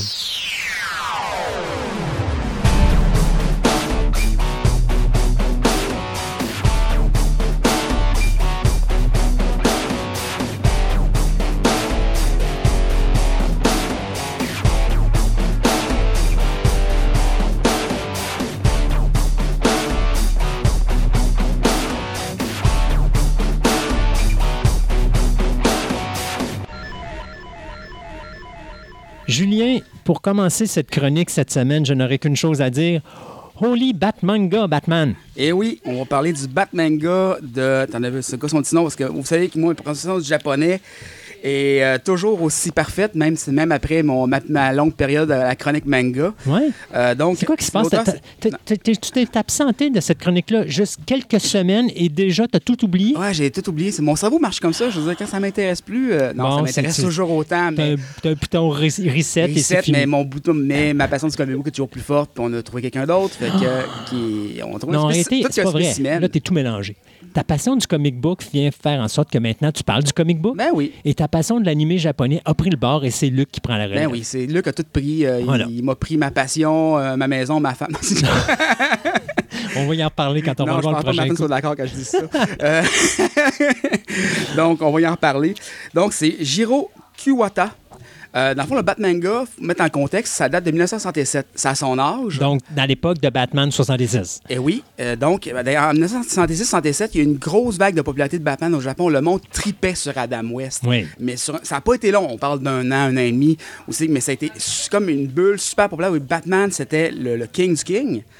Ben, comme aux États-Unis, quoi. Ouais, mais ça- ça a été encore plus concentré au Japon. Aux Ah oui? Ça a quand même duré quelques années. Ok. Il y a quand même eu quelques saisons de Batman euh, trois. avec Adam West. Trois saisons, Ouais. un film.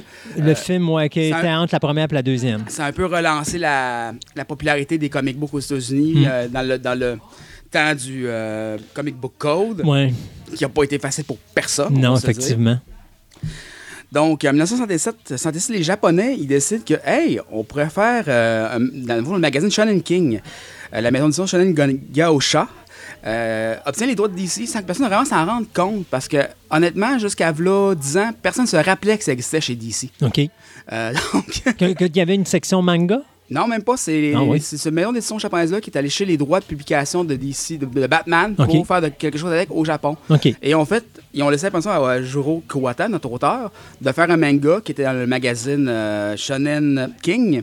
Euh, qui a- ce, ce manga-là, ce qui est spécial, c'est qu'avant, euh, récemment, on parle d'un manga de 1967, n'a jamais été mis en reliure. Donc, c'était que dans le magazine. Il n'y avait que les connaisseurs qui, qui pouvaient le trouver. Il fallait le savoir, en gros. Puis ça, je suppose que comme tout bon magazine, il séparait ça en plusieurs, vol- Et plusieurs voilà, numéros. Là. une mini-soir à chaque affaire. Un peu le, le même principe qu'un pulp magazine. Un- Qu'un Spirou, Ouais. qu'un... un journal de Tintin. Jean Tintin, Spirou et compagnie. Le Mhm. même principe, c'est euh, les, les magazines de manga au Japon, c'est un peu ça. Tu as des, des chapitres à chaque, semaine, à chaque semaine, chaque mois, dépendamment du type de, man- de, de- de magazine que c'est qui Mhm. sort. Euh, donc, Batoman, parce qu'il faut le faire, faut le japoniser. OK. Euh, Comment il s'appelle? Batman? Batoman! Ah, Batoman. Batoman! Mais en fait, je pense que c'est Batman avec le gros accent japonais plus que d'autre chose. En 1900 en 2008-2009, Chip Kid, qui est un, photographe, un qui pour des soucis, qui fait des, des- des trucs de comics une fois de temps en temps.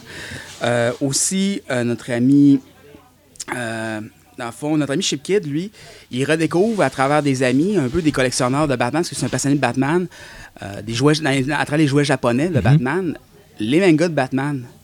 Puis, euh, lui, il ça, trouve tous les magazines. il trouve les ma- ben, il en trouve une partie. OK. Parce que c'est vu qu'il y, y a un travail d'archivage. Lui, ce qu'il a proposé à DC, puis c'est pour ça un peu qu'il a eu le crédit du Batmanga par la suite, c'est que on, on, pour une fois, on les relie, puis qu'on les republie. DC a accepté, bien sûr, puis on fait un- la première édition de ce truc-là avait aussi un parti documentaire qui parlait de la folie Batman et des assorts au Japon. OK.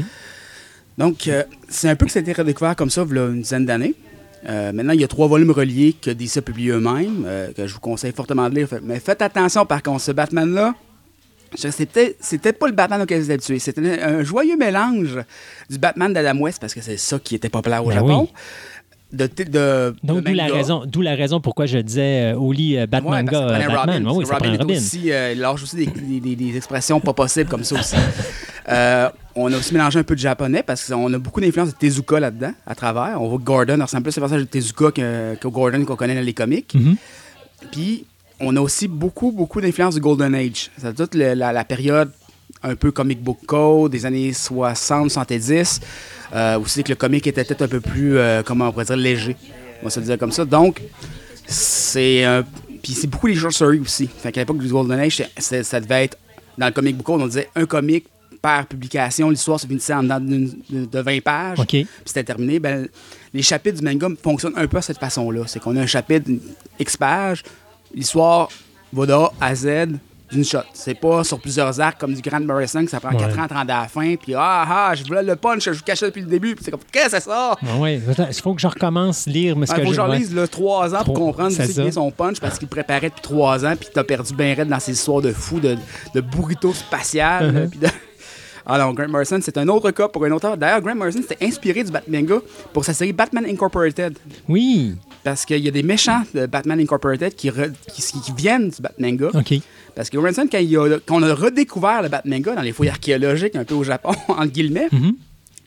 a bien aimé l'approche des Japonais parce que Grant Morrison est un être spécial avec des idées spéciales. Ouais. Écoutez, j'ai déjà passé un panel à New York Comic Con de l'écouter parler d'une peut-être qu'il ferait une histoire sur des fourmis. Puis il était pas gelé, là. Il était bien agent. bien agent. Euh, donc. euh, Il y a de l'imagination. oui, on va dire ça de même. Euh, donc, lui, il a trippé sur Batmanga, puis s'en est servi un peu pour son Batman Inc. OK. Donc, on- Qui est Batman Inc. Qui est- ben, en tout cas, moi, de ce que j'ai connu avec le New 52, c'était comme il prenait c'est tous les gens qui touchent à l'univers À de Batman, Batman, donc faisait- Batman, Batgirl, Nightwing et tout ça. Puis là, ça fait comme une organisation de ça, une espèce Batman. de Justice League, mais juste de Batman. C'est ça, exactement. Donc, euh, un peu plus léger aussi parce que Graham Morrison, qui était très, très en mode euh, Golden Age en ce temps-là aussi. Mhm. Batmanga, c'est des trucs qui, qui l'influençaient beaucoup à ce moment-là. Donc, beaucoup plus léger que les autres titres de Batman de l'époque. Fait que c'est quoi exactement l'histoire du Batmanga? Il n'y en a pas vraiment, comme je c'est Ok. c'est une sérialisation de petites histoires. Donc, il n'y a pas une histoire de Il n'y a base. pas une histoire de continu, c'est tout des petites histoires. C'est que Batman. on- là, on va oublier complètement le fait que le- les méchants de Batman dans cette série-là sont là, mais on les voit pas. C'est tous Ok. des nouveaux méchants qui sont pour le port japonais parce qu'il faut quand même régionaliser un peu le truc. Donc, pas de, pas de Joker, pas Non, de on a des Riddler, pas de Lord Pingouin. Death qui revient d'ailleurs dans Batman Inc. euh, Puis c'est jamais des méchants surnaturels. On est un peu dans le Scooby-Doo, je dirais, dans le Batman, euh, le manga, le Batmanga. C'est que Batman va trouver quelqu'un qui un méchant qui se fait paraître comme un fantôme ou euh, la mort incarnée, puis il se rend compte finalement que c'est une arnaque, un peu comme dans Scooby-Doo à la fin de l'épisode. Ah, c'était le tel gars qui était déguisé avec le masque de fantôme. On est un peu dans cette logique Scooby-Doo-là. OK.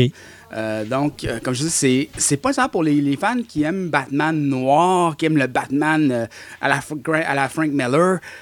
Non, non, là, c'est ça. Si tu me parles de Adam West, c'est plus un Batman loufoque, euh, caricatural. Oh, euh, oui, c'est ça. euh, On est avec les pifs, poufs et les bangs. On est plus là-dedans. On est plus dans l'Anna Barbera. On est plus dans l'époque euh, enfantine. Donc, je dirais plus pour les fans, de, comme je dis, de Graham Morrison. Mhm. ils, vont, ils vont trouver leur compte. Les fans du- des vieux, vieux Batman ou d'A- ou d'Adam West, vous allez adorer ce, ce truc-là. Moi, je l'ai trouvé dur à lire, justement, parce que j'étais plus de la vieille école. Ben, vieille école. Années 80 là-dessus, 90, 2000 aussi que Batman, c'est Batman, il arrive, il te casse la gueule, puis euh, tu seras pas mort, mais tu seras pas fort. Ouais. là. Euh, Greatest Detective, puis euh, tout ça, là. Euh, Je suis moins dans l'époque Scooby-Doo, un peu, les années 60, 70, euh, 50, là. Les années Campy. Les années Campy, là, où c'est qu'Adam West régnait maître suprême, là. C'est un peu moins mon style, quoique j'adore toujours Adam West. Mais c'est très intéressant parce que ça montre une partie de l'histoire qu'on connaît peu. L'influence que Batman et DC ont eu en dehors des États-Unis. Euh, dans une époque où c'est qu'on se rend pas compte nécessairement qu'ils pouvaient pogner ailleurs que peut-être en Angleterre. Parce que vous pouvez lire ces années formatives de gars comme euh, Alan Moore, Grant Morrison. euh, ces gars-là ont grandi sur Batman dans les années 60 en Angleterre. Fait qu'on sait que ça a pogné là-bas, mais je veux dire, au Japon, qui aurait pensé qu'en 1967, un japonais fou aurait décidé de faire un manga de Batman qui aurait été complètement oublié jusqu'en 2008-2009? C'est quelque chose. C'est quelque chose. Ça a duré combien de temps? Ça, on a l'équivalent de trois volumes, fait qu'on parle d'environ un an. Un an, un an et demi. Ça a été une traînée de poudre, un peu comme la série, la popularité de la série d'Adam West au Japon. Vraiment, vraiment une traînée de poudre. Euh, ça, a ça a explosé. Les gens capotaient au Japon sur Adam West. Mais ça a été, ça a été une shot, genre un an et demi, puis c'est Un fini. an et demi, c'est ça. C'est vraiment un one hit wonder, comme on appelle Après ça, Adam West est au diable. Il a disparu Ouais, complètement. Pendant qu'ils ont trouvé autre chose à faire. Pendant qu'ils sont tombés dans Spider-Man, parce qu'on se souvient tout de la série des 70 de Spider-Man avec son robot géant. Oui. Oh, que c'était pas doux, ça. C'est quoi les choses spéciales à surveiller dans ce manga-là? Euh, justement, on est, comme ça, on est peut-être plus. euh, c'est les méchants. On a complètement une- un set de méchants complètement différent à ce qu'on connaît. Fait que ça nous a permis d'apprendre des nouveaux personnages. Euh, on est dans- un peu dans le Scooby-Doo, fait dans le très détective, très. euh, on est plus dans le cérébral, je dirais. Mais quand on est dans le campy, oui, mais on est plus dans le cérébral que le pif paf pouf. euh, d'Adam West, Euh, on, il y a un peu plus de réflexion, il y a un peu plus d'enquête, un peu plus de- on est plus dans le policier, je dirais. Euh, donc, les méchants qui sont un peu over the top aussi, parce que c'est des méchants japonais, c'est des méchants de manga carrément, qui se pognent contre un Batman, qu'on n'est pas nécessairement habitué de voir des. Bon, ok, on va encore une fois, sauf dans les affaires de Grant Morrison, mais euh, on est qu'on n'est pas habitué de voir se battre contre des trucs qui sont complètement. Comme quoi, exemple? nulle part. Ben, comme le- je parlais de M. Dette, là, euh, de- euh, le- qui lui, tu peux le tuer autant de fois qu'il veut, il va toujours ressusciter. OK. Mais d'abord, il y a une arnaque en dessous de ça, mais je veux dire, c'est le gars qui est habillé en squelette, puis tu tires dessus, il meurt ou il, il essaie de se suicider, puis finalement, ben, il revient le lendemain.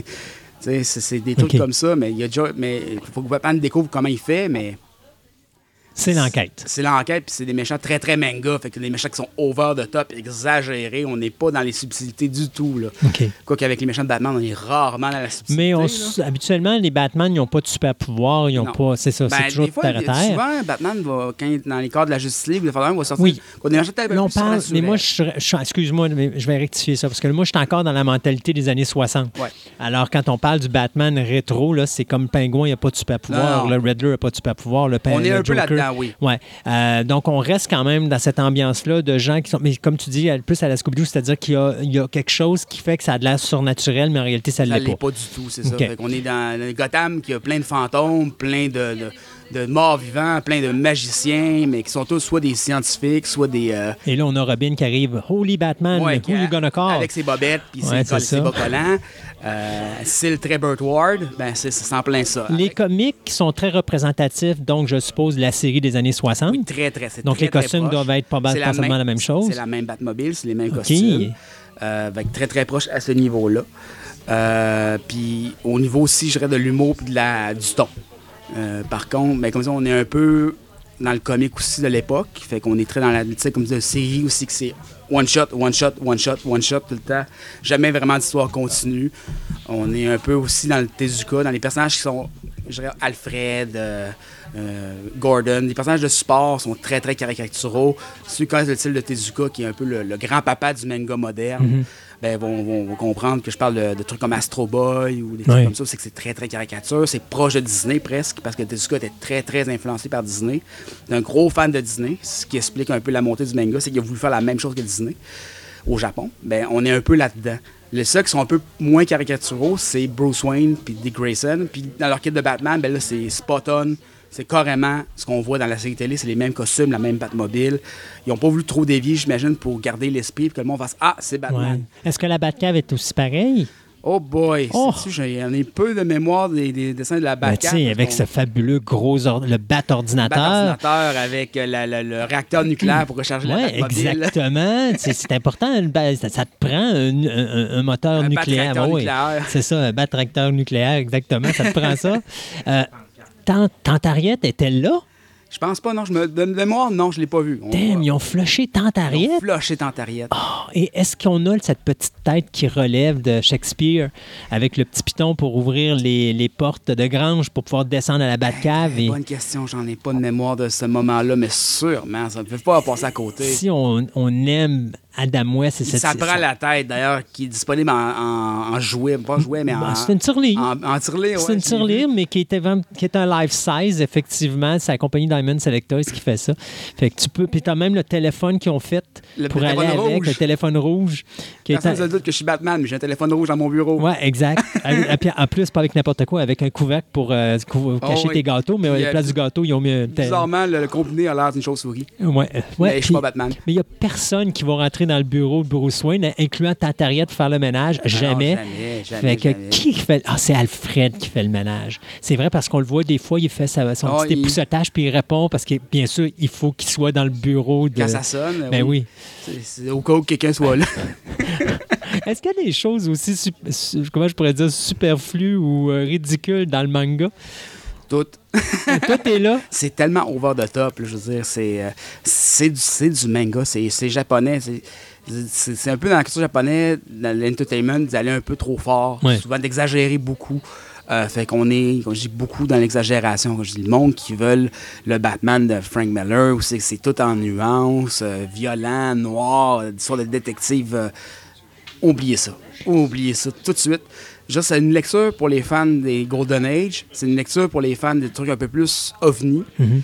Puis c'est une lecture pour les fans de- d'histoire de, Batman. Si vous voulez connaître bien l'histoire de Batman, les, euh, savoir qu'est-ce qui s'est passé ailleurs avec Batman, ben, c'est une très bonne lecture. C'est pas nécessairement une lecture facile parce que ça, ça a quand même son âge. 1967, Ouais. là, on est dans une autre époque, d'autres mœurs, puis en plus, on est au Japon. Puis c'est vraiment manga. Hein? Tu pars par la fin, tu t'en vas vers le début. Ah non, d'ici, leur viré de bord. Ah, eux autres, verra ils de bord. parce que je voyais ta copie, puis il me semble que ta copie était comme ça. Ça se peut. Hey, sais-tu, j'ai pas remarqué Fontage, je l'ai pas ouvert. Tu l'as devant toi. Ouais, on va l'ouvrir, regardez ça en- directement en ondes. En onde, c'est important. On va ouvrir ça parce que je sais qu'il y a une version qui a été revirée de bord parce qu'il fut une époque où. Ah non, tu as raison, c'est sans original pour la nouvelle édition. La première édition qui a le. La version, c'est qu'on a le documentaire dedans. OK. Elle est revirée de bord, je me souviens. OK.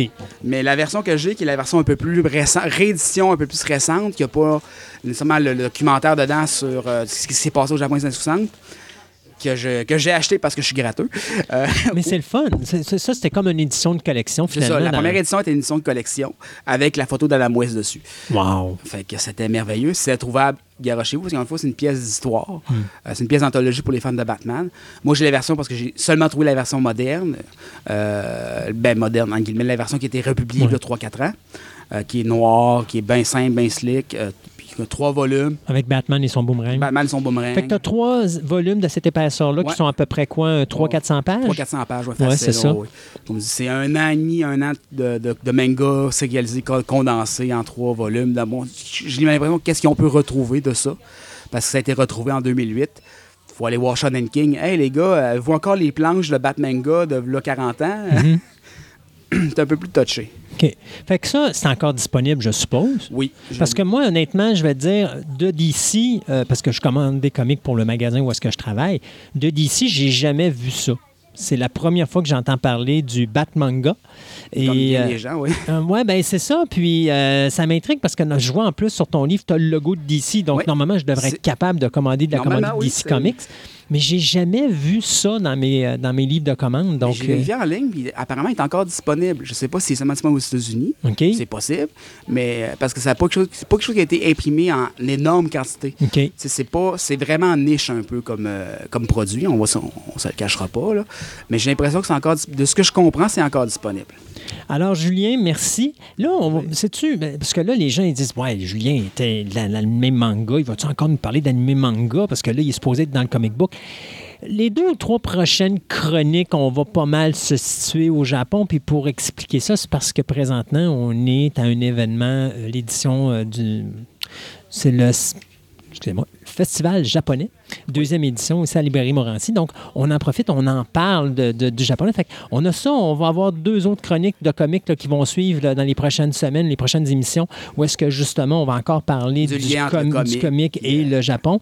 Euh, mais inquiétez-vous pas, Julien, il va nous reparler du comic traditionnel après ça. Là, c'est- Mais encore là, faut pas oublier que le comic est le papa du manga moderne. Oui. Parce que le manga, à l'origine, comme je l'ai déjà expliqué dans une chronique, c'était des estampes. C'était des estampes sérialisées. Qu'après la Deuxième Guerre mondiale, le comic a beaucoup influencé la- le style d'art manga, qui est devenu le manga moderne, avec Tezuka et d'autres, Mhm. euh, qui étaient des fans de Disney, qui étaient des fans de comics. Ça, à partir de là, fait qu'il faut, il y a quand même un lien très fort entre le comic et le manga. Fait que euh, on va couvrir ça dans les prochaines émissions pour les prochaines chroniques comic book avec toi.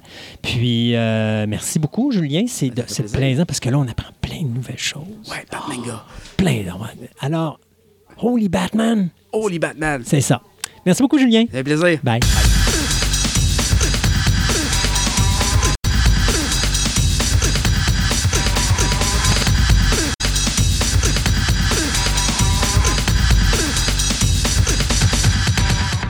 Ce segment de nouvelles vous est présenté par TPM OB et Collection.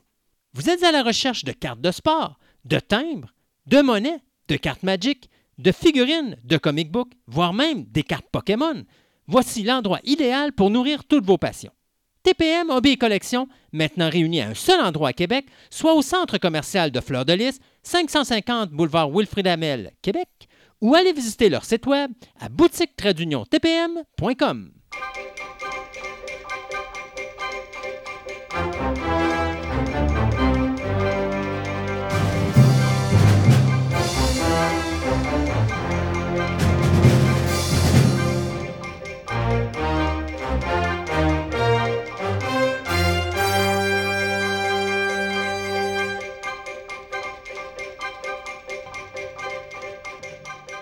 Et pour commencer ce deuxième segment de nouvelles, ben quoi de mieux que de parler de Walt Disney, qui, après les succès de Lion King et Aladdin, viennent d'annoncer deux nouveaux remakes en live action. fins.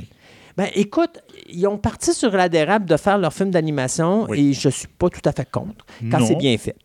Alors, on vient d'annoncer deux projets. Ben, D'abord, il faut dire que, tu sais, on savait déjà que Little Mermaid s'en vient en live Oui. action.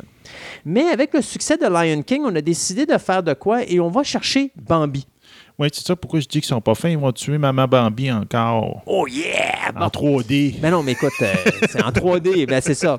Donc, Bambi va être fait, euh, bon, c'est bien sûr le film de 1942 qui avait quand même eu 10 nominations en 43 euh, aux Oscars. Donc, c'est un classique de. Disney. D'ailleurs, il est considéré comme étant, pour l'American Film Institute, le, un des, ben, je pense qu'il est le dixième meilleur film d'animation de tous les temps, Bambi. Donc, oui, ils euh, avaient fait des techniques complètement capotées Ouais. Disney pour ce film-là. C'est épouvantable. là. On va refaire le film à la version Lion King, c'est-à-dire donc avec l'animation 3D. Euh, c'est les scénaristes euh, Geneva Robertson euh, qui nous a donné Captain Marvel et Tomb Raider, euh, le nouveau, ainsi que Lindsay Beer qui nous a donné Sierra Burgess is a Loser et Chaos Walking, Euh, alors que la production va être assurée par la compagnie Depth of Field. Donc ça, c'est la société de Chris White, Paul White et Andrew Milano. Ça, c'est des gars qui avaient travaillé sur Cinderella, donc Cendrillon, et euh, Star Wars Rogue One.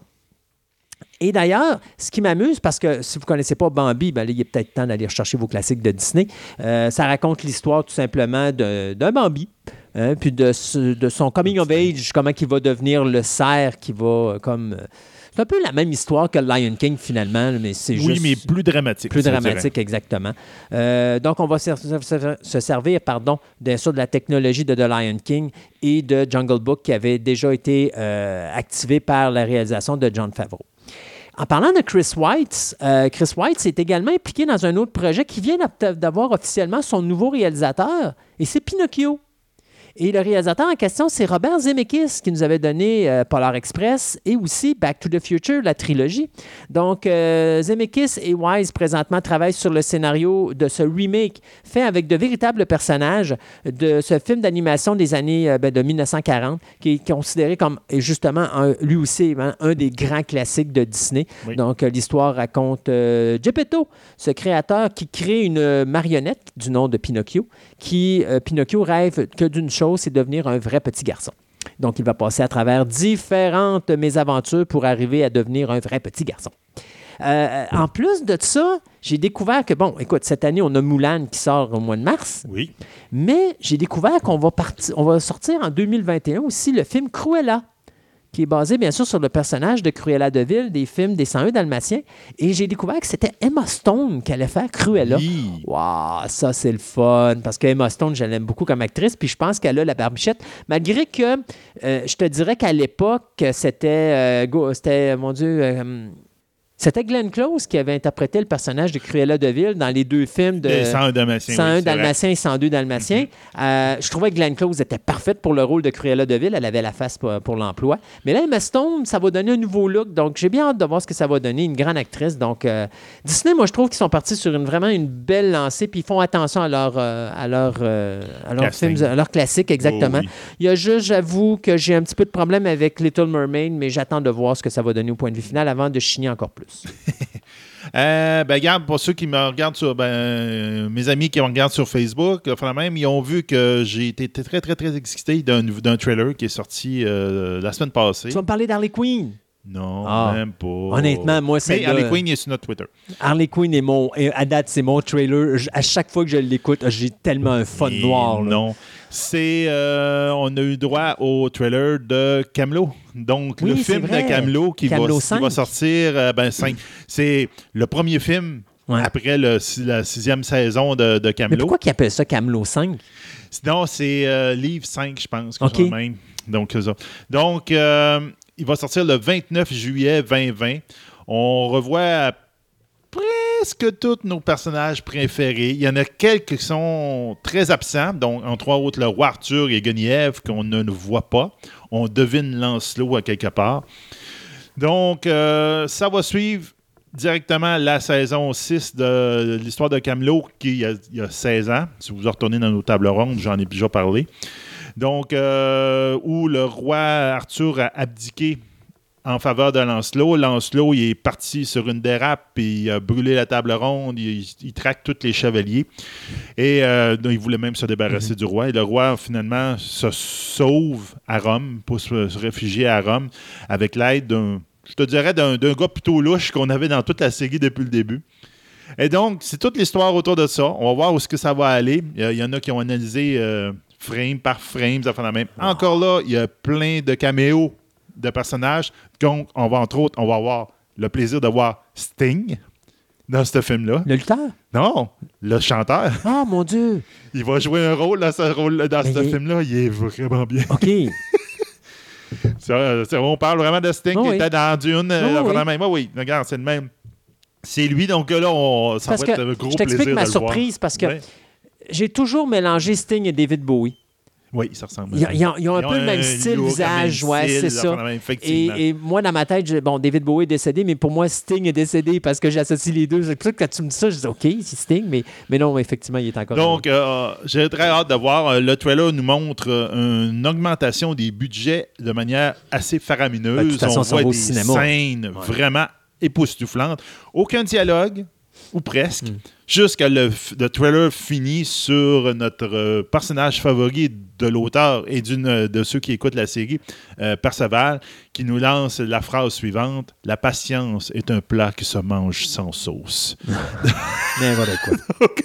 Ça vous donne carrément le ton de la série. Donc, une série qu'on on s'attend que ça soit beaucoup plus rigolote que les dernières saisons, mais on s'entend, Astier, c'est un fan de Louis de Funès. C'est de l'humour à Louis de Funès. Donc, Ouais. si vous aimez Louis de Funès, allez voir ce film-là le 29 juillet 2020. J'espère qu'il va être en salle au Québec. euh, Parce que, en tout cas, ma blonde Ben, et moi, on est déjà réservés quasiment. Le clap, c'est sûr qu'ils vont C'est sûr et certain. Donc, si nous autres, on va être là euh, dans la première semaine, c'est sûr. Sébastien, alors que toi, tu es en extase et que tu es heureux, moi, je suis malheureux. Pourquoi? Howard the Duck is dead. Oui, is that Kevin Feige a décidé de faire du nettoyage et donc Howard the Duck, Tigra and Dazzler et la série The Offenders ont été comme flushés. Raison Ouais. première, ben euh, Monsieur Feige n'a pas aimé ce qu'il a vu de Tigra and Dazzler. Et puis comme c'était à peu près la même équipe qui devait travailler sur Howard the Duck, à l'exception que c'était supposé être Kevin Smith qui allait écrire Kevin de, euh, Howard the Duck plutôt, euh, bien on a cancellé ces trois shows-là. Cependant, on va garder Modoc parce que Modoc et Hitmonkey sont déjà en préparation, d'ailleurs, au même titre qu'on a déjà tourné des séquences pour Modoc.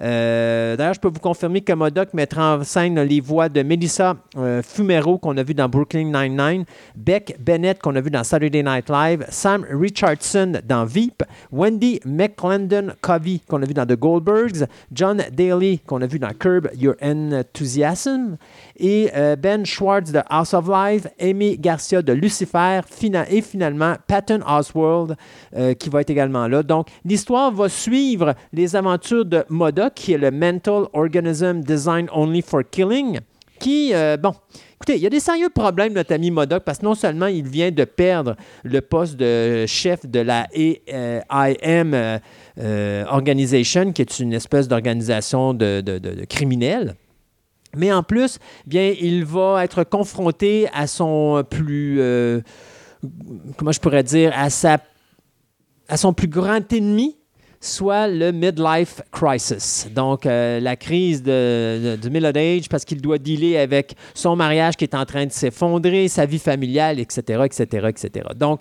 euh, c'est euh, Patton Oswalt qui produit cette série-là. Et ça devrait commencer dans le courant de la présente année sur les ondes de Hulu. Alors, triste nouvelle pour les amateurs de Howard the Duck comme moi. Il va falloir tirer notre révérence. Il y a une autre chose aussi qui est bon à souligner. Modoc, ça va être plus dans le thème euh, Deadpool. Juste pour dire, là, ça va être un peu dans ce style-là. Là. Dans Je sais le pas style? si- ben, le style Deadpool. Ah Oui, ben c'est un série d'animation. C'est de euh, l'animation. Oui, oui, oui. Mais c'est plus euh, style euh, humour adulte, après Ouais. même. Donc, c'est, c'est, ça, Ben, ça c'est va clasher avec le reste. C'est. Hulu. Oui, oui, c'est faut Hulu. comprendre. Puis c'est la force de Disney présentement. Disney a Fox, ou plutôt 20th Century Studios maintenant, et Disney. Donc, Disney, on va présenter les films familiales de super-héros. Mhm. Et sur 20th Century Studios, on va présenter les euh, films de super-héros adultes. C'est ça. Ben, à la télévision, euh, sur le streaming, on a Disney Plus dans lequel on va présenter les affaires familiales et Hulu, on va présenter les choses euh, plus adultes. Adulte. Donc, une autre série aussi qui va être diffusée, euh, puis sur laquelle Hulu est en train de produire et que c'est confirmé que ça va avoir lieu, c'est Elstrom. Donc, une autre série, euh, mais ça, c'est avec des vrais personnages. Donc, ça également, ça s'en vient. Donc, je suis déçu. Plus d'Howard the Duck, plus d'Offenders. J'aurais tellement trouvé ça le fun, les Offenders, mais bon, à un moment donné, peut-être ça va revenir, mais en tout cas, on verra. on verra bien. C'est ça. Euh, une petite nouvelle, puis une, une moins petite nouvelle. Donc, euh, Patrick Stewart euh, a été euh, l'invité dans une, une émission qui s'appelle The View. Puis à l'intérieur de, de cette émission-là, ben, on avait notre ami Whoopi Goldberg qui était là. Puis Patrick Stewart en a profité pour lâcher une bombe live. Puis il, il a dit, il dit j'ai eu le hockey de tout le monde qui est dans la série Picard, le même. Il dit on te donne une invitation pour la saison 2. à Ouais, mais ça, on savait longtemps. Non, que- non, non, mais ça a été annoncé plus à ce moment-là très, très, très officiel. Mais si vous avez le petit vidéo, vous allez le voir. Là. Ouais. Donc, Whoopi Goldberg va être dans Ah oui, la- OK. Whoopi va être dans Whoopi, saison 2, oui. Whoopi va Oui, être dans ok. saison 2 de- sur le rôle de Gaina. Puis comme c'est sais, tu sais, à, part quasiment brailler Whoopi Goldberg, puis il se donne une accolade avec, avec euh, euh, Patrick Stewart, là, ben, elle dit Tu dis, dis oui. Il dit oui, oui, gars, je te dis ça tout de suite. Ben dit, ouais. Donc, on va avoir Gaina dans la deuxième saison. J'ai écouté deux épisodes de Picard. Ouais. Euh, c'est pas mauvais. Je trouve bizarre comme intro, puis ça fait la même. Puis, ben, Patrick Stewart joue un très vieux. Ah, il est pas jeune, hein? ben, ben, ben, Luc est- c'est sûr que l'acteur est vieux aussi. Ça donne une dynamique différente. En tout cas, j'ai hâte de voir, là, mais à date, je suis comme. Je suis pas wow, mais je suis quand même intrigué. Un Discovery? peu, ça vaut la peine. Euh, ben, ça, ça respecte plus, je te dirais, que Discovery. Discovery, que tu demandes de dire, OK, ça fait où dans l'univers, même, alors que là, tu te poses pas la question. là, OK. Euh, L'autre affaire, euh, j'ai été très surpris. Je ne savais même pas d'où ça venait, cette affaire-là. Euh, ça va sortir en- un film qui va sortir en salle le 26 février. Donc, on va savoir une nouvelle mouture de L'Homme Invisible. Oui, ben, il y avait un film avec la femme invisible qui allait être faite par Elizabeth Banks. Ça, j'avais déjà mais parlé en ça, c'est. Non, c'est vraiment. Oui, ben attends une minute, non, c'est vrai. L'homme invisible va être fait par les, studios Universal, on en avait parlé, et Elizabeth Banks, il y a un de son personnage qui est là-dedans, dans ce film-là, qui va être euh, réadapté par la suite pour une suite, euh, entre guillemets, où là, ça va être la femme invisible. Ouais, mais là, c'est vraiment L'Homme Invisible. Ouais. C'est Invisible Man. Ouais. Donc, euh, c'est une coproduction Universal euh, Blumhouse qui est signée par Leg Halland. Euh, c'est un scénariste, le scénariste des trois premiers volets de ça. Donc, on, on- tout de suite, on, on peut voir un peu le, le genre de- qu'on va avoir, un peu plus horreur. Donc, euh, l'histoire, c'est carrément, on, on change de perspective par rapport aux autres films. Ça veut dire qu'on ne suit pas l'homme invisible, on suit plutôt la femme de l'homme invisible. Ouais. Dans le sens que la femme est jouée par l'actrice qui était dans Handmaid's Tale, c'est-à-dire euh, Moss, euh, Elizabeth Moss. Mhm. C'est elle qui joue la conjointe. Donc, elle est la conjointe d'un homme qui la violente de fin de main. Puis, à un moment donné, elle, elle fuit carrément, c'est elle sauve de cet homme-là. Mais lui, il prétexte, on le voit très bien dans le trailer, il prétexte qu'il est mort, qu'il s'est suicidé, mais en fin de compte, Il encore là. compte qu'il était encore là, puis il est invisible, puis il s'arrange pour y mener à vidure. Donc là, c'est là qu'on tombe plus dans le film Ouais. horreur de fin de main. Donc, ça peut être intéressant. Euh, au départ, l'homme invisible, euh, il est joué par Oliver Jackson Cohen. Il avait été pressenti au début, ce rôle-là devait être donné à Johnny Depp, mais qu'en fin de compte, ça n'a pas marché. Donc, c'est Oliver Jackson Cohen qui a eu le rôle. Donc, j'avoue que le trailer, euh, pour ceux qui aiment les films suspense, horreur, fait la ça peut être intéressant. Il va sortir le 26 fé- 20 février en salle. On va parler de Ron Howard. Ron Howard qui a deux projets, là, soudainement, qui se retrouvent sur, sa, sur son, son, babillard. Le premier, ben, c'est la réalisation du film de Paramount Pictures, The Fixer, qui va euh, être réalisé avec euh, Image Entertainment et le scénariste Tyler Eisel, qui travaille présentement sur la série télé Treadstone. Donc, c'est basé sur l'histoire d'un agent du FBI qui soudainement va se retrouver avec la CIA et euh, qui va euh, comme travailler en association avec des euh, gens de la pègre de Chicago pour essayer, d'éliminer Fidel Castro. Donc, une histoire assez complexe. Ouais. Mais ça, c'est le film qui s'en vient au cinéma. Et le deuxième projet, ben, c'est la confirmation que NBC a finalement accepté de donner euh, le feu vert pour le tournage d'un pilote de la série euh, Langton, qui est basé bien sûr sur le personnage de Robert Langton, le personnage principal de euh, Angers Démon, Angel and Demons et euh, de, de Vinci Code. Donc, on va se servir de la nouvelle de Lost Symbol, qui est le dernier, la dernière nouvelle ou le, la- le dernier roman de la quadrilogie Oui. finalement de Robert Langton qui a jamais été utilisé au cinéma. Puis on va en faire un prequel. Donc Langton le- le- qui doit euh, assister la police à essayer de retrouver son mentor qui a mystérieusement disparu. Il devra euh, essayer de, de, de, de- découvrir les, les- les- ben, de résoudre les différents euh, puzzles ou les différents mystères pour essayer de redécouvrir C'est la, des très bons romans. J'ai lu Ouais. pas mal tous ces romans. C'est vraiment bien. donc ça, bien, Ron Howard en a pour euh, quelque temps à être occupé avec ses projets. Euh, à un moment donné, on vous avait donné des nouvelles, puis là, je voulais comme spécifier des affaires parce que le monde il me dit Hum, c'est drôle, ça arrive. C'est pas, c'est pas que ce que vous me parliez. Première chose, les studios Ghibli, Oui. le streaming. OK?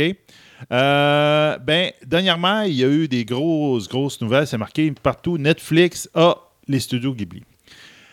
Ben, c'est, on vous avait dit au moment donné que c'était pas eux autres, c'était HBO qui était supposé les avoir. Ben, effectivement, c'est que là, là, les droits, ils ont été splittés de manière bizarre. Euh, Netflix a les droits de tous les studios Ghibli qui vont sortir le 1er février, 1er mars, 1er avril à un, un certain rythme, là, pour partout dans le monde, sauf au Japon et en Amérique du Nord.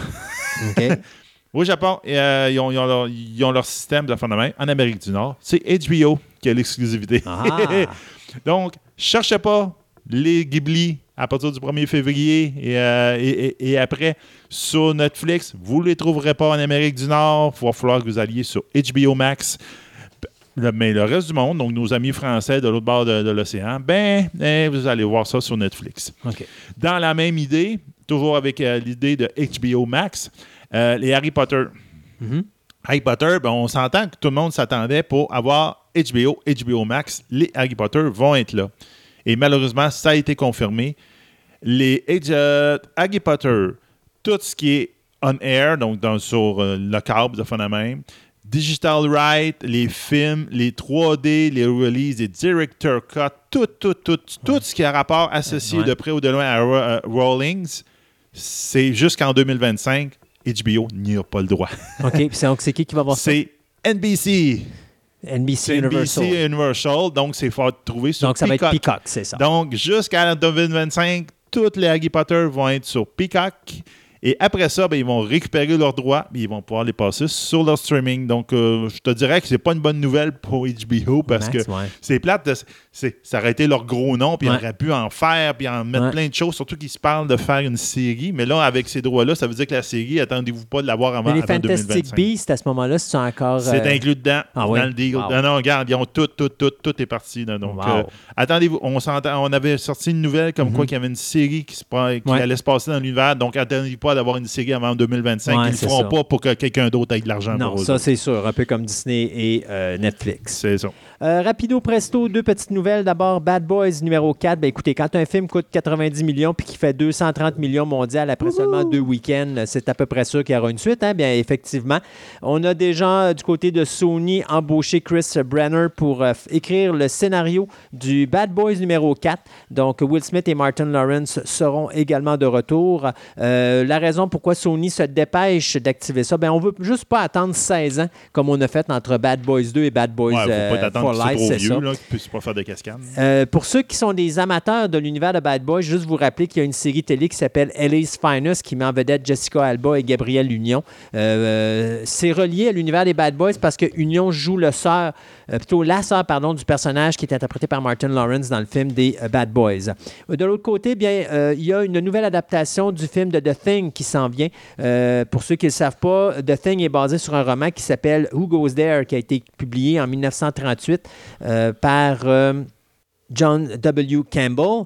Donc, euh, là, ce qu'on vient de faire, c'est qu'il y a une personne qui a mis la main sur une deuxième nouvelle, une nouvelle adaptation qui s'appelle Frozen Hell, qui est une version longue et inédite de la nouvelle originale de Campbell. Donc là, on avait le personnage de John Bettencourt qui avait réussi à créer sur le Kickstarter platform Ramasser l'argent pour ouais, publier cette version cette étendue. version-là. Et donc, ça a été fait. Et là, on a décidé du côté de Universal de prendre possession de, ce, de cette nouvelle-là et de faire un nouveau film qui va non seulement respecter l'œuvre de Carpenter en 82, mais qui va également euh, compléter le tout avec Frozen Hell. Donc, pour ceux qui sont des amateurs de The Thing, vous rappelez qu'il y a eu un film en 1951 qui avait été réalisé par Christian Nibai euh, qui s'intitulait The Thing from Another World. Il y a eu le film de 82 de John Carpenter qui s'intitulait The Thing. Et on a eu un prequel à The Thing de John Carpenter qui s'appelait également The Thing,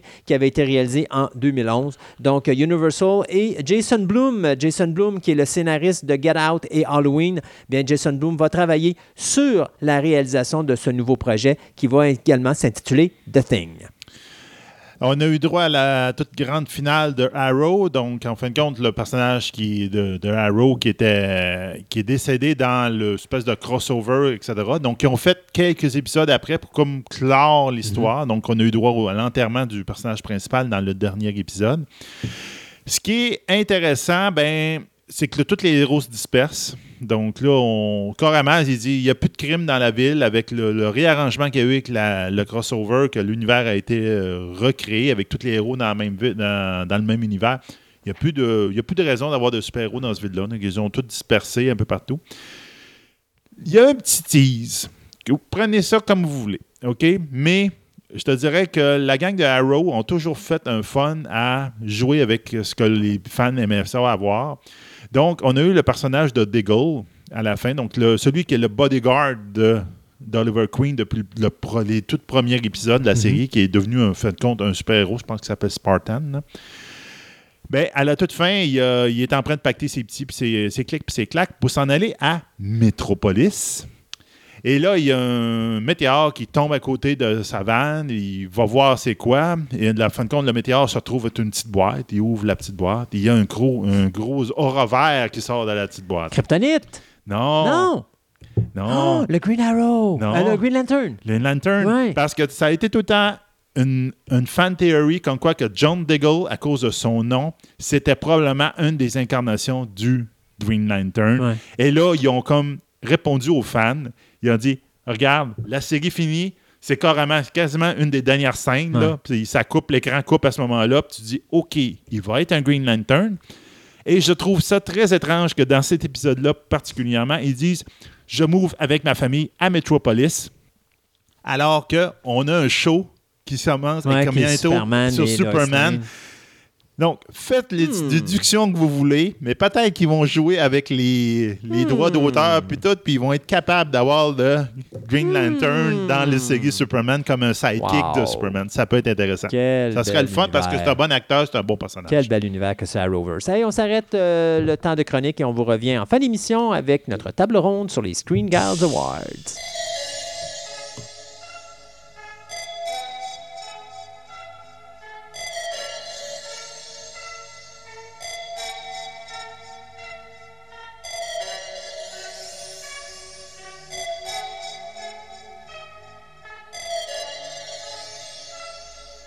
Cette magnifique créature que l'on aime regarder et qui a une voix si sublime est probablement une des créatures les plus dangereuses à éviter, surtout si vous êtes sur l'océan. Ah, tout à fait. On parle aujourd'hui de la sirène. Oui. C'est pas Ariel dans la petite sirène, loin de là. Non, pas au début. Avec les années, c'est devenu ça. Oui. Mais la sirène, il en existe deux types. Oh, T'as la sirène scandinave et la sirène grecque.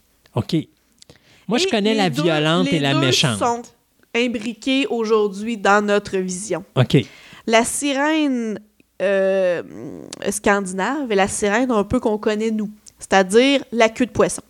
Mi-poisson, mi-femme. OK. Mais la sirène grecque, elle, c'est mi-oiseau. mi-femme. Oh, je connais pas elle. Où est-ce que tu as généralement des ailes, toujours, et des fois des pattes d'oiseau, des fois les pattes de femme. Ça Mais ça ressemble pas plus à une fille? C'est une sirène parce qu'il il la considère quand même comme Mais elle a un d'une animal. Euh, c'est très d'une femme. Non, non, c'est très femme, mais Non, mais avec des dire, ailes d'oiseau. Oui, ça, mais comme je disais, avec les ailes d'oiseau, donc c'est... Ça ressemble C'est juste à parce qu'elle est-. Ouais, elle- elle est une grande maléfique, là. Ouais, elle, est grande à genre euh, Oui, 5 pieds, 6 tout à pieds, fait. contrairement Mais à la fille qui est toute considéré petite. comme OK. un animal marin quand même, parce OK. qu'il est toujours près de l'eau. Ouais, et, euh, Donc, on a vraiment deux sirènes complètement séparées. OK. Sirène de la tradition sca- scandinave. Commençons par euh, discuter de ça, puis ensuite, quand on va, on va embarquer l'autre, on va voir qu'aujourd'hui, c'est un mélange des deux. Donc, dans la tradition scandinave, même Christophe Colomb en a vu. Phew, je pensais que tu allais parler de moi.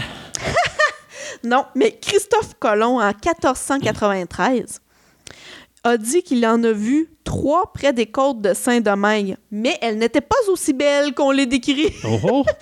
Donc, ce qu'on pense avec les années, c'est qu'en fait, On a trop, on a trop écouté de films avec, euh, avec Daryl Hannah puis euh, Tom Hanks. Ça nous a donné cette vision incroyable à la splash. Ouais, Ouais. mais c'est peut-être plus des lamentins qu'ils auraient vus. Oh. Parce que les lamentins ou les euh, dugongs, qui sont deux animaux marins qui ont une grande queue, mais dont la partie du haut euh, aurait l'équivalent de sein féminin, là, si je peux dire. Leurs mamelons, leurs mamelles ressemblent beaucoup à des seins, avec un visage, bon, une tête, je devrais plutôt dire, similaire un peu à des têtes humaines OK. euh, de, de loin, mais quand t'entends des, des mythes, des fois, c'est associé à ça. c'est de loin et avec plusieurs calumets de la paix euh, derrière la cravate. C'est ça. OK. Donc, c'est vraiment... Mais à la base, la sirène, c'est vraiment un monstre. C'est un monstre redoutable, qui- une géante de mer. C'est pas gentil, des sirènes, Non. du tout. On est loin du petit Ari- de la petite Ariel. Euh, oui. Donc, c'est vraiment une créature ressemblant à une femme en haut de la ceinture, car ce monstre avait de gros mamelons sur la poitrine, un peu comme j'associais ça tantôt euh, au lamentin ou au dugong, ça vient de là, euh, qui aurait bon, de longs bras, une longue chevelure euh, et une tête formée comme un être humain. Mais on parle que ce, ce- ce- personnage-là aurait à la base un visage terrible, un front pointu, des yeux larges, une grande bouche et des joues ridées. Donc de là vient peut-être le fait que ce soit un poisson, mais qu'on lui donne des attributs de femme. Parce que les femmes, dans l'histoire, les déesses, n'étaient pas toujours très gentilles. Non, puis euh, d'ailleurs, euh, mon Dieu, je me rappelle plus c'est dans quelle histoire, mais c'est allé dans cette île-là. C'était Mhm. une, euh, une île qui était habitée par des sirènes. Tu revenais pas. Ah, tout à fait. C'était un aller, mais il n'y a pas de retour. Oui.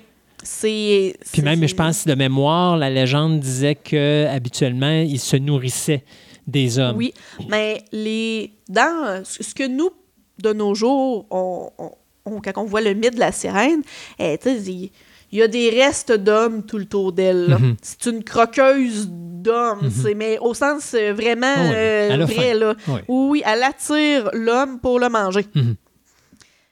Ça, cette vue-là, en, anglais, là, c'est, les mermaids. Là. Ouais. Alors que quand on dit sirène, en anglais, le mot sirène, c'est plus associé à la sirène que je vais parler tantôt, qui est. OK. Donc, euh, pourquoi je parlais, c'est vrai, ce que j'ai oublié de dire tantôt, les lamentins ont vraiment une longue queue, comme la sirène qu'on voit euh, aujourd'hui, les grosses mamelles, et ils ont des cris plaintifs. Quand ils crient, c'est vraiment comme les sirènes qui criaient ou qui chantent pour attirer les, euh, les hommes dans leur filet. D'ailleurs, euh, moi encore là, ce que j'avais entendu à Mhm. l'époque, Oui. c'était de dire que euh, les- le chant des sirènes, c'était pour, au début, très mélodieux pour attirer les hommes. Tout à fait. Et après ça, ça devenait très aigu pour Oui. tuer les hommes. C'est ça. Donc, de là, le cri du lamentin correspond vraiment à ça. Puis, avec l'imaginaire, quand ça fait euh, quatre mois que tu es sur un bateau, tu vois une femme qui ressemble à une femme, qui Mhm. chante, qui crie, tu es capable de voir bien des affaires. Vire à droite. C'est ça. Et c'est tellement resté longtemps dans l'imaginaire, écoute, que les gens ont même fabriqué des squelettes de sirènes pour prouver que c'était vrai.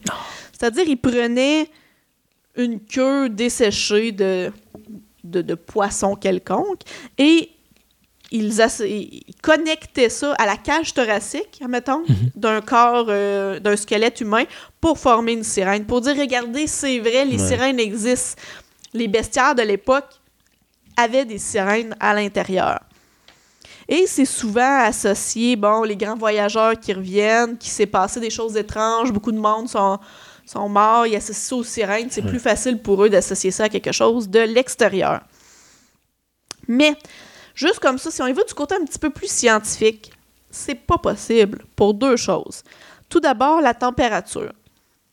Pourquoi je, je dis ça? Les, les, les hommes, on ne peut pas survivre dans une eau, même à 20 degrés Celsius, parce que ça va trop faire descendre la température corporelle.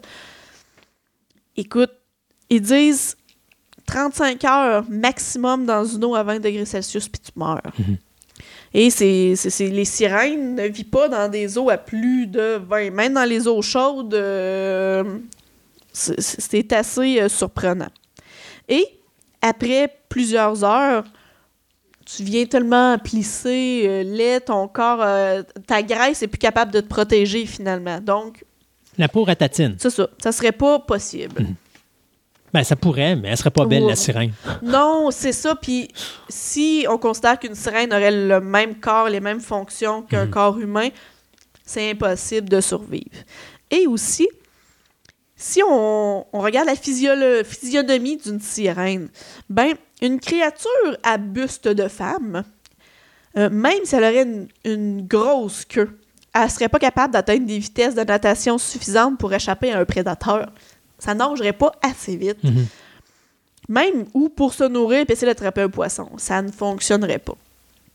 Même au niveau euh, physiologie du sous l'eau, ça ne fonctionne pas. Donc, vraiment, au niveau scientifique, c'est quasi impossible Non, que ça en plus puisse de voir exister. une femme qui a euh, un bas de corps en poisson, mais qui devient avec deux jambes quand elle est rendue sur la Terre. T'a- mais euh, ça, c'est Ariel. Avant Ariel, ça n'existait pas. C'est pas vrai? pas. Madison, dans Splash, en 84, si elle arrivait sur la Terre puis qu'elle s'essuyait Ouais, les pattes, soudainement, elle avait deux jambes. C'est vrai. Quand même, c'était Daryl Anna. Faut tout que je t'explique, Andréane, là.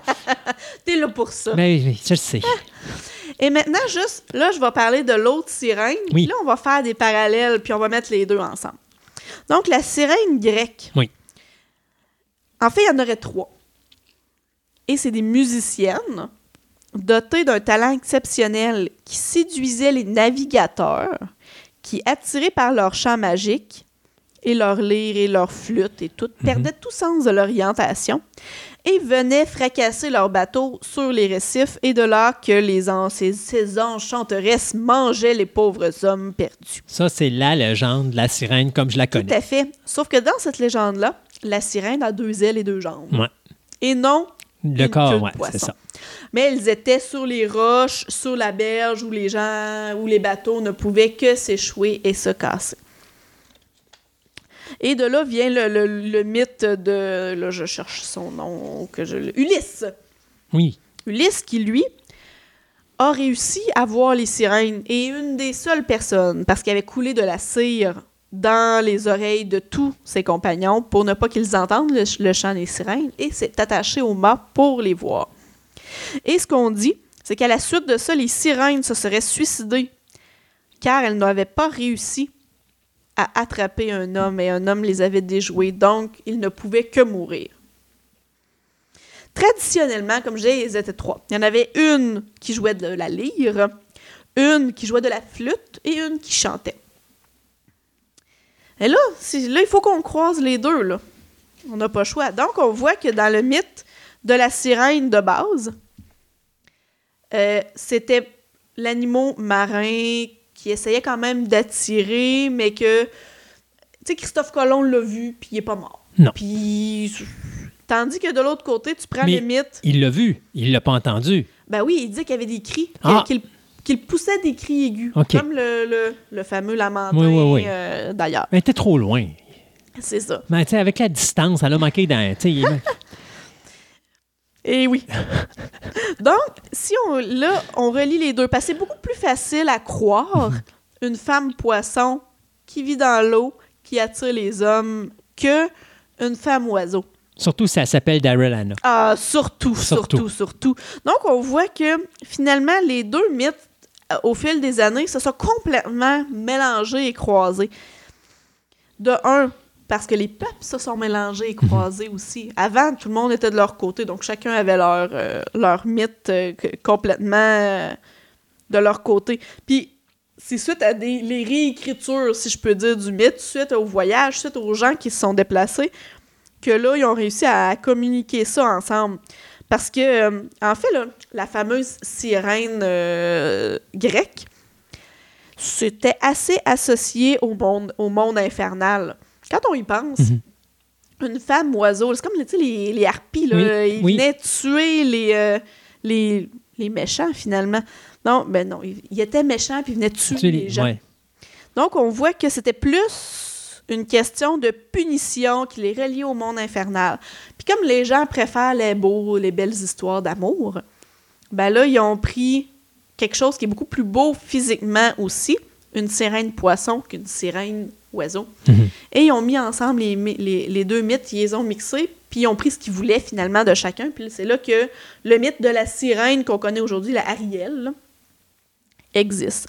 Puis suite à ça, ben là, ils se sont dit, pauvre petite sirène, c'est tellement associé à l'amour qu'il faut qu'elle elle soit capable de réussir au moins une fois à pas manger un homme. Oui, c'est vrai. Hein? Ben oui. Donc de mais, là, mais, Madison l'avait déjà fait. Ben oui! Dans Splash en 84. mais ça vient de là. Tout vient de là. Mais c'est parce que suite à ça, les pauvres petits enfants, il fallait que ce soit un petit bonhomme. Ben oui. C'est sûr. Donc là, c'est de là que l'imagina- l'imagination plus positive. Les gens, en essayant d'amener ça du côté positif, ont un peu réécrit finalement le mythe une deuxième fois. Oui. Qui là, ça nécessitait de l'eau pour se transformer en, en sirène.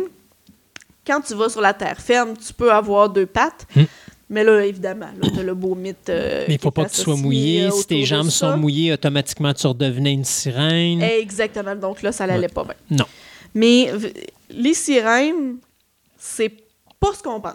C'est ça que je voulais dire. Les Bon. sirènes, tu pars d'une idée aujourd'hui, puis quand tu remontes l'histoire de ça, c'est complètement deux histoires différentes qui, au fil des années, imbriquées ensemble, ont créé ça. Mais les sirènes, c'est pas gentil. Mais à, l'origine, c'est ça qu'il faut se rappeler. C'est qu'une sirène, si vous en voyez une, là, Sauvez-vous, prenez vos clics et vos claques, sacrez votre camp. Cachez que- vos oreilles. Oui, oui, cachez vos oreilles, ça va pas bien. Euh, les sirènes, on a toujours parlé des sirènes les associées aux hommes. Oui. Mais on les a jamais associées aux femmes. Non, parce que c'était vraiment... C'était associé au bateau, en fait. Tu veux, veux oui, pas, puis il y avait les hommes à l'époque, c'était. Et ce n'était que les hommes. Si tu avais une femme sur ton bateau, ça l'amenait que du mauvais. Tu allais t'échouer, tout le monde allait mourir d'une maladie. Ouais, ou encore, ils allaient s'entretuer parce qu'il y avait juste une femme sur le bateau. Là. Donc, c'est c'est de là qu'ils ont aussi. euh, c'est jamais un, un homme n'est pas une sirène. Mhm. Contrairement au mythe de, du dieu de la mer et tout. Là. Qu'on mélange encore un autre mythe à ça? Moi, mais là, tu es avec les Grecs. Avec eux autres, les. Grecs, ça va dans leur mythologie. C'est ça. Là, ta sirène est en dehors de l'eau, donc euh, Hmm. de là, euh, tout se mélange ensemble. Puis aujourd'hui, on a tout mélangé ça ensemble pour faire le papa d'Ariel, Ariel et Lequel qui est arrivé en premier, la légende grecque ou. Euh, Scandinave? ouais. excellente question. D'après moi, les deux sont créés en parallèle complètement. Là. Parce que la légende scandinave, écoute, la légende, la première sirène, c'est la sirène d'Adam, je pense, c'est 1403. Euh, c'est sûr que, bon, euh, Ulysse, on parle de 480 avant Jésus-Christ, mais c'était pas reli- tu sais, c'était tellement deux peuples non reliés. C'est une excellente question. Et si on parle du 13e siècle, d'après moi, la sirène ça, c'est- grec. grec est avant. est avant et la sirène euh, scandinave est venue après. Donc, c'est peut-être pour ça aussi le mélange Puis à entre peu les près deux. quand est-ce que les deux ont mixé ensemble? Ça, c'est une autre colle que je te pose, hein? Oui, Parce je que. pense à ça. Euh, D'après moi, ben, c'est venu clairement après les Grecs, après les Romains, ça c'est sûr. Ben, c'est Christophe Colomb, là. Ben, Christophe Colomb, 1493, ça aurait bien de l'allure. Ben, dans les années 1400, on parle des, des, euh, des sirènes Scandinaves. Ouais. Donc là, c'était pas encore relié ensemble, malgré que les sirènes scandinaves, d'un certain point, rejoignent les autres du fait que c'est des, des croqueuses d'hommes. Ouais. Mais Mais la base, d'après moi, La était- petite sirène, là, le, le conte de la petite sirène là, Mhm. de, de Henderson, là, lui a été euh, écrit en 1876. OK. Donc, d'après moi, c'est euh, dans ces eaux-là. là, euh, fin des années 1800, on a commencé à vouloir expliquer puis écrire les mythes et tout ça. Donc, j'ai l'impression que ça vient de là. Parce qu'après ça, bon, t'as eu Peter Pan, ont, dans, dans Peter Pan, ils ont ajouté des sirènes aussi. Mais le Peter Pan de 1911, là. OK. Euh, après ça, tu as eu différents films qui s'appelaient La Petite Sirène dans les années 60, 1975. Et là, euh, dans les années 2000, on les compte. La petite euh, sirène de Disney? eh, Non, c'est autre euh, autre chose. Euh, que- La Petite Sirène, c'est. euh, le personnage, c'est une sirène. Mais euh, Ah, ça, c'est la petite ça. sirène Mala Morsava Villa, je sais pas trop c'est quoi. OK. Ça, je connais pas. C'est un. euh, c'est un vieux. euh, Ben un là, vieux film, là. On parle des années 75. 1968, 1975. Non, mais au niveau Oh, des films, je veux dire, ça Oh, fait ouais. partie euh, d'une autre génération, là. Complètement. C'était ma génération en passant. Oui. Bon, ben, je suis pas mais dans. Londine triste, dans ces mêmes dans ces mêmes eaux-là, que c'est d'autres. Il y a plusieurs films de petites sirènes dans les années 1976 qui sont un peu écrits et faits par les mêmes, mais c'est tout le temps euh, une petite sirène, là, qui euh, le personnage principal. Mais c'est repris, euh, écoute, euh, on parle du Pirate des, Pirates des Caraïbes, ils, re- ils reprennent les sirènes, il y en a dans plusieurs Mhm. films, là. Jusqu'à aujourd'hui, là, c'est un thème, en fait, qui est complètement... Oui, puis de toute façon, comme je disais tantôt, rarement, tu sais, ça va toujours être des, des belles affaires que tu vas voir, Oui. mais j'ai rarement vu, il y en a qui existent, là, des films qui ont vraiment pris Ah oui. le phénomène de la sirène puis qui l'ont on- vraiment mis. Oui, euh, oui, où est-ce que tu vois les, euh, les sirènes qui Mhm. appellent, qui chantent bien, mais dès que l'homme se rapproche, tu vois les dents, Ouais. puis là, ouais, puis ça devient comme des, des, des- des poissons prédateurs. Oui, tout à fait. Ça, c'est beaucoup, beaucoup plus Mm. proche de la vraie mythologie des sirènes. Sirènes avec queue, bien sûr, là. Parce que je te dirais qu'aujourd'hui, les sirènes avec les ailes et les pattes d'oiseaux, on n'en entend plus du tout parler. Non, ben non, parce que c'est vraiment poisson. Euh. D'ailleurs, un des derniers films que j'ai vu avec cette idéologie-là, il avait fait une série de cinq films dans une collection de films, je pense c'est en 2000 et quelques. Puis, euh, justement, il y a un film où c'est justement sur une sirène. Puis, euh, il y a justement une femme à bord Mhm. Avant que la sirène arrive sur le bateau et il capture la sirène. Et euh, elle parle pas, elle est très bestiale, mais à partir du moment qu'elle. Tu sais, c'est une belle femme, mais à partir du moment qu'elle devient un carnassier, Ouais. c'est un poisson avec vraiment des dents euh, comme un piranha. Et Ouais. ça mange, sauf que malgré le fait qu'elle est très agressive vis-à-vis la femme, à la fin, elle va chercher à prendre cette femme-là puis à la transformer en sirène. Ben oui, parce que pour les sirènes, les femmes sont pas des, euh, des, des gens à tuer. Mhm. C'est des femmes. C'est la moitié de leur être, finalement. exactement. Donc, euh, c'est bon, ça, qu'elle soit apportée à, à vouloir la transformer. Mais euh, un autre bon exemple dans Harry Potter. Dans Harry Potter, euh, c'est et la coupe de feu. À un moment donné, les, il y a certains euh, des amis des concurrents qui sont euh, amenés par les sirènes sous l'eau. Et chaque concurrent, dont Harry Potter, doit aller sauver son ami. Mhm. Et quand Harry Potter essaie de sauver deux personnes, eh bien, les sirènes deviennent méchantes. On voit leurs dents, on voit là qu'ils deviennent ultra agressives. Et ça, on voit pas ça souvent dans les euh, films pour enfants, entre parenthèses, là, Mhm. même si c'est plus ou moins pour enfants Harry Potter. On voit, on a, vu- on a vu la vraie âme, la vraie façon d'être des sirènes, finalement, euh, dans ce film-là aussi. là. Moi, il y a une affaire que tu peux dire que les gens réfléchissaient pas quand ils faisaient des légendes comme ça. Mhm. C'est que la sirène, s'il n'y a pas d'homme, elle se reproduit comment? Exactement. Ben, euh, j'ai écouté une mini-série dernièrement que ça s'appelle. euh, je me rappelle plus. Quelque chose comme Les Terres marines ou quelque chose comme ça. Où est-ce que euh, les sirènes sont capables d'avoir deux jambes aussi? OK. euh, quand ils s'approchent de la berge. Euh, ils, ils kidnappent des hommes. Bon, oui, ils les tuent, mais avant de les tuer, ça coupe là, pour faire des enfants. Donc, un peu comme une menthe religieuse. Oui, tout à fait. Si on a du plaisir, puis après ça, donne-moi ta tête. ils deviennent enceintes Ouais. Et amènent ces enfants-là euh, sur la berge pour qu'ils soient élevés par bon, des humains, mais en fait, c'est euh, les enfants, tous les enfants des sirènes, parce qu'ils peuvent être autant femmes que hommes, leurs enfants, OK. étrangement. T'as pas de sirène homme, mais les, les mixés, si je peux dire, les hybrides, sont autant femmes que hommes. Et là, eux créent une, euh, une communauté, finalement, où est-ce qu'ils vont chercher ces enfants-là et les élèves. Mais c'est des gens qui vivent plus longtemps, c'est des gens que leur but, finalement, c'est juste d'essayer de rappeler leur mère à eux. Mhm. Et ils sont pas capables. L'histoire, c'est qu'ils essaient puis qu'ils finissent par réussir à les appeler. Mais euh, c'est pas une mini-série très, très, très, très bonne. Divertissante sur les bords, mais pas ultra... euh, Écoute, c'est sûr que ça peut, assez- ça va être meilleur qu'Aquamarine.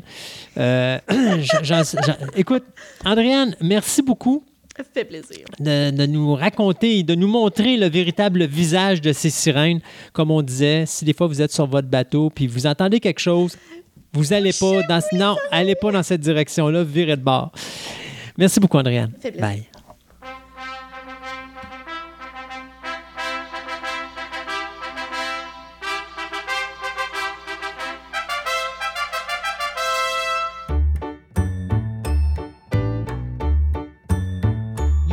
Are my buddy until the end. More than a buddy, you're my best friend. I love you more than you will ever know. I will never let you go. Et oui, il est venu ce temps de faire une nouvelle chronique ici à Fantastica. Et il y a. Fantastica, c'est comme le Twilight Zone. Alors, des fois, il y a des auditeurs qui nous écoutent, qui nous écoutent, pardon, et ils ont, à un moment donné, un besoin ultime de faire quelque chose. Et on, c'est comme si on le sentait à Fantastica. Alors, notre nouveau chroniqueur, qui est euh, Mathieu Farago. Bonjour, Mathieu. Salut.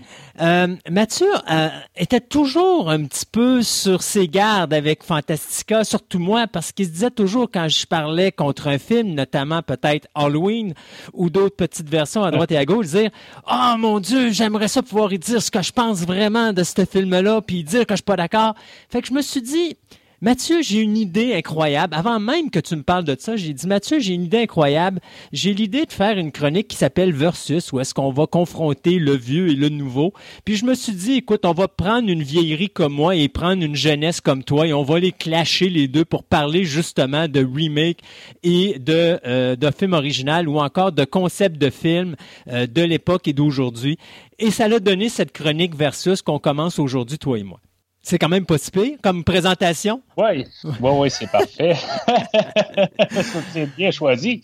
Alors, Mathieu, Euh, parle-toi- parle-nous un peu de toi avant qu'on embarque dans, dans notre première euh, confrontation de versus entre un remake et un, film original. Euh, ben, moi, dans le fond, évidemment, j'écoute des films. J'ai même mon podcast où, où ce que je parle de, de films. Mhm. Euh, je, je suis un gars qui aime pas mal tous les genres de films. Je suis ouvert à, à des remakes ou, euh, ou les films originaux, peu importe. Là, là, là où moi je suis un gros zéro, toi tu as un atout incroyable. Moi je suis contre les remakes quand un film ne le mérite pas de- d'en avoir un, mais toi, que ce soit oui ou non, un remake, tu l'acceptes. Oui, suis un. Bon, je suis pas euh, très très jeune, mais euh, je, je suis pas aussi vieux que toi, mais je. Merci. J'ai quand même euh, un, un peu plus de. Bon, ça n'a ça, a aucun rapport parce que je suis né dans les, en 1980, puis euh, tous euh, les films dont, comme celui-là qu'on va parler d'aujourd'hui, euh, j'ai grandi avec ces films-là. Mais ça change jamais qu'on a toujours le film original, puis euh, qu'on peut toujours s'en remettre dessus. L'avantage, euh, Exact. Et l'avantage du DVD, c'est un petit peu ça. Maintenant, avec le numérique, c'est un petit peu ma crainte, c'est qu'à un moment donné, ça va disparaître. Puis euh, on- la, la, la jeunesse sera plus capable de voir ces classiques-là et on va pouvoir balancer uniquement les remakes en disant ils pourront pas faire la différence entre les deux. Ça, c'est ma crainte du numérique, genre des canaux comme Netflix, euh, Disney Plus et HBO Max qui s'en viennent sur le marché. C'est qu'à un moment donné, on va choisir ce que les gens vont pouvoir regarder. Et comme les DVD s'en vont à la disparition et que les clubs vidéo cessent de moins en moins d'exister, j'ai comme l'impression qu'à long terme, ça sera pas quelque chose de positif pour le, le, le, le cinéphile. Ceci dit, mon cher ami Mathieu, aujourd'hui, ça commence. On se rentre dedans avec Child's Play, jeu d'enfant. Euh, on parle de l'original de 1988 versus le film de 2009. Euh, je vais commencer. Pardon, excuse? 2019. 2019, exact. Donc, euh, je vais commencer un petit peu par euh, dire les histoires des deux films. Donc, Charles Play, 1988, qui est réalisé par le réalisateur Tom Holland euh, et qui met en vedette Catherine Hicks et Chris Sarandon, sans oublier Brad Dourif, qui fait bien sûr euh, Charles Lee Ray, qui va faire la voix de, de Chucky, euh, raconte l'histoire d'une mère... euh, qui est seule parce que ben, c'est une veuve et elle élève seule son enfant de 6 ans, Andy. Et à un moment donné, c'est la fête à Andy et Andy reçoit un beau cadeau, mais c'est pas ça qu'il veut. Andy, il veut une poupée de Chucky qui est aussi grande quasiment que lui. Et puis finalement, ben, euh, on va euh, réussir du côté de maman à ramasser une poupée euh, usagée entre guillemets qui a été prise dans un poste de police. Il y a eu une explosion suite à ce qu'un éclair se soit abattu justement sur le magasin, sans savoir qu'à cet endroit-là, quelques minutes avant cette explosion-là, un policier a descendu un criminel, un, genre de meurtrier en série, mais qui est également un cambrioleur, Charles Lee Ray, qui a, euh, avec l'aide de la magie noire, poussé son esprit à l'intérieur d'une poupée qui s'appelle Chucky.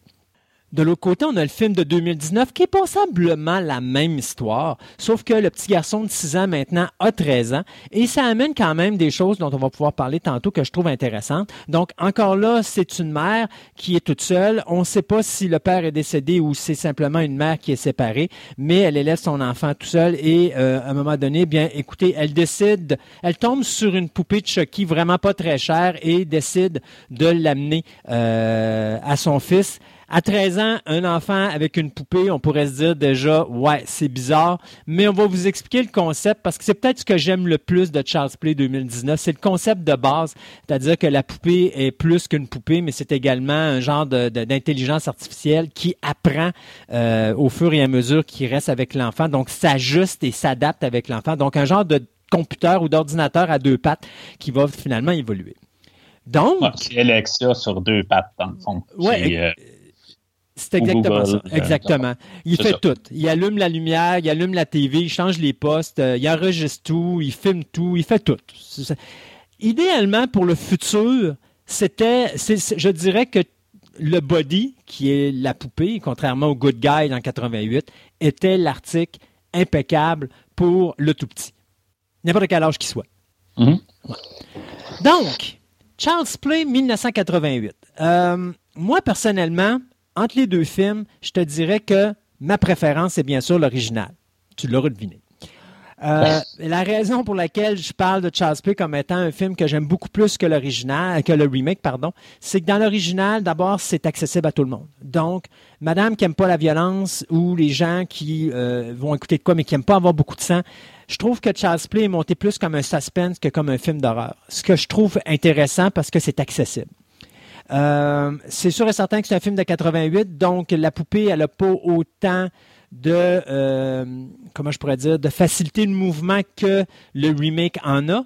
Mais je trouve que la voix de Charles Lee Ray, euh, soit de Brad Dourif, est l'outil principal important pour le personnage de Chucky. Ce qui manque un petit peu, je trouve, dans le remake euh, avec Mark, Hamill, qui fait exactement la voix de, euh, Chucky à ce niveau-là.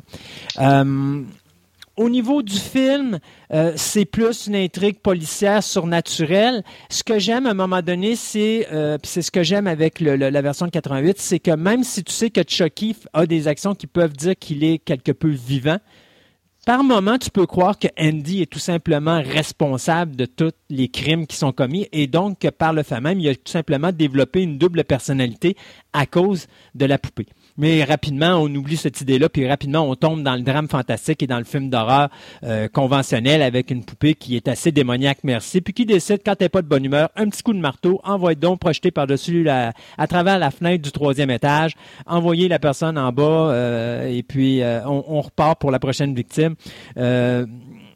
Bon petit suspense, belle petite mise en scène, je trouve, puis c'était vraiment le fun. Le Child's Play 2019, là où moi j'ai aimé, c'est le concept de l'intelligence artificielle où justement la poupée est beaucoup plus, je te dirais, euh, euh, un outil qui pourrait être arrivé. Et je te dirais, ce film-là aurait été mis dans un futur où la maison est totalement contrôlée par la poupée qui est l'intelligence artificielle. J'aurais trouvé ça beaucoup plus terrifiant que d'écouter Charles Play dans le concept où c'est beaucoup trop moderne à mon point de vue. Puis je pense qu'on a voulu trop se résigner à faire un, un remake de Chucky au lieu de partir peut-être un nouveau concept, ce qui aurait été tant qu'à moi beaucoup mieux. Euh, puis qui aurait été justement, on aurait pu repartir une nouvelle franchise qui aurait fort probablement beaucoup plus marché que le remake a fonctionné puisque là on faisait juste reproduire quelque chose mais d'une manière différente. Mais les gens étaient tous avec la même idée de dire c'est pas Chucky Et ça, moi, d'après moi, ça fout une barrière avec le, le, remake qui fait en sorte que ça y a coupé beaucoup, beaucoup, beaucoup d'accessibilité au niveau du monde. Beaucoup plus violent aussi. Euh, je sais pas si c'est moi avec l'âge qui devient un petit peu plus euh, pacifique, mais je trouve qu'il y avait de la violence excessive dans Child's Play remake qui n'était pas nécessaire. On aurait pu tout simplement y aller un petit peu plus bas niveau, puis s'arrêter ou peut-être encore beaucoup mieux parce que ça, on serait plus concentré sur l'histoire au lieu de se concentrer vraiment sur le, le l'horrifiant. Même j'aurais dit, il y a des moments dans Child's Play Remake, notamment la séquence où est-ce que Chucky m'a donné va tuer le chat de la maison, puis il va enregistrer le cri du chat qui meurt, puis pour faire, plaisir à Andy, parce qu'il pense que ça va faire plaisir à Andy, parce que Andy euh, détestait son chat, va jouer en, en, en reloop, ou en loop, pardon, euh, continuellement le cri du chat qui est en train de mourir alors qu'il est dans la pénombre de la chambre à coucher du petit alors qu'il est en train de se coucher le soir. Vraiment creepy. Et ça, moi, j'aurais aimé ça que le Child's Play 2019 se concentre plus sur des choses creepy comme ça que sur la violence excessive. C'est sûr que le 2019, il se lance beaucoup euh, dans plusieurs idées. À partir du début puis euh, de la fin, tant qu'à moi, le, 2019 euh, garde plus une cohérence. Ben, pas une cohérence, mais il essaie d'aller chercher tous ces points au travers du film. Euh, oui, il, vit. Euh, il, est plus. Euh, il y a peut-être plus des, séquences d'horreur, là, où, le. C'est comme le, plus graphique, là. Ouais, c'est ça, mais on est dans un air où ce que, à cette heure, il faut comme montrer, là, parce que c'est des choix quand même, là.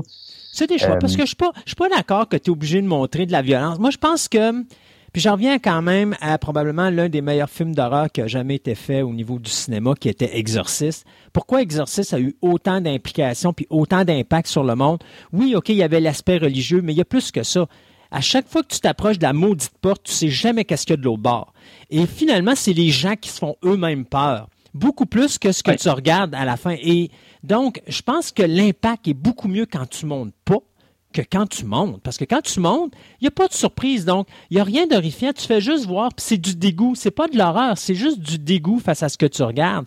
Moi, j'aime mieux avoir un horreur qui est plus cérébral, où est-ce que là, tu te dis, hey, on s'en va où avec ça? Puis là, tu t'imagines toujours, la, tu t'imagines toujours le plus horrifiant, et le plus horrifiant et le plus horrifiant, et finalement, on laisse à ton idéologie ou à ta tête l'idée de toi-même t'imaginer les pires choses que tu peux voir. Donc, c'est toi-même qui vas faire ta propre séquence au lieu de te la montrer gratuitement dans ton visage.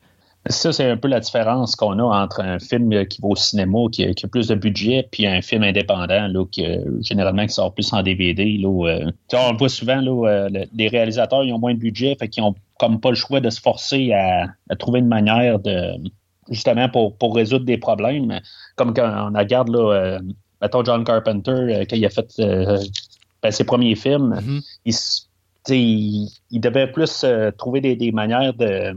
Parce qu'il était, il était, il avait pas de budget pour ses films. Puis c'est ça, il, se forçait, puis il trouvait puis des, des gugus là, de toutes les manières, puis ça faisait du suspense. Puis justement, on tombait dans, dans l'horreur plus cérébrale. Tandis qu'aujourd'hui, ben, on donne plus de. Ben, quand on va au cinéma, ben, c'est ça, ils ont du budget, puis le, réalisateur, il est comme euh, un free for all, surtout avec le numérique. Beaucoup plus facile. Euh, ouais, c'est ça, c'est beaucoup plus facile. Puis, euh, puis en même temps, ben, c'est ça, on a des attentes sur euh, jeu d'enfant, là, Child's Play. En bout de ligne, on sait que ça va probablement être la, poupée qui, qui, est vivante quelque part, de, peu importe que ce soit juste son programme ou que ce soit Charles, Charles E. Ray dedans. Mm-hmm il y a quand même des attentes. Je ne sais pas si ça aurait été une bonne idée là, que finalement ce soit Andy le tueur là, dans, le remake. Je pense que ça, ça l'aurait tué euh, le film totalement. Exactement, ça n'aurait pas fonctionné. Euh, puis, euh, tu sais, on a Annabelle aussi là, qui est sur le marché en ce moment qui fait plus d'argent que. Que Chucky. Que Chucky. Fait que, oui, mais tu vois, puis pourquoi? La raison, c'est que Annabelle, on a parti un nouveau concept. Et, c'est la force d'Annabelle, c'est au lieu de faire une copie conforme de Charles Play, on a trouvé un produit qui est totalement original et totalement différent. Et moi, je pense que c'est là que MGM s'est tué avec le remake de Charles Play. On aurait dû on aurait pu, parce que, tu sais, MGM avait les droits pour Charles Play.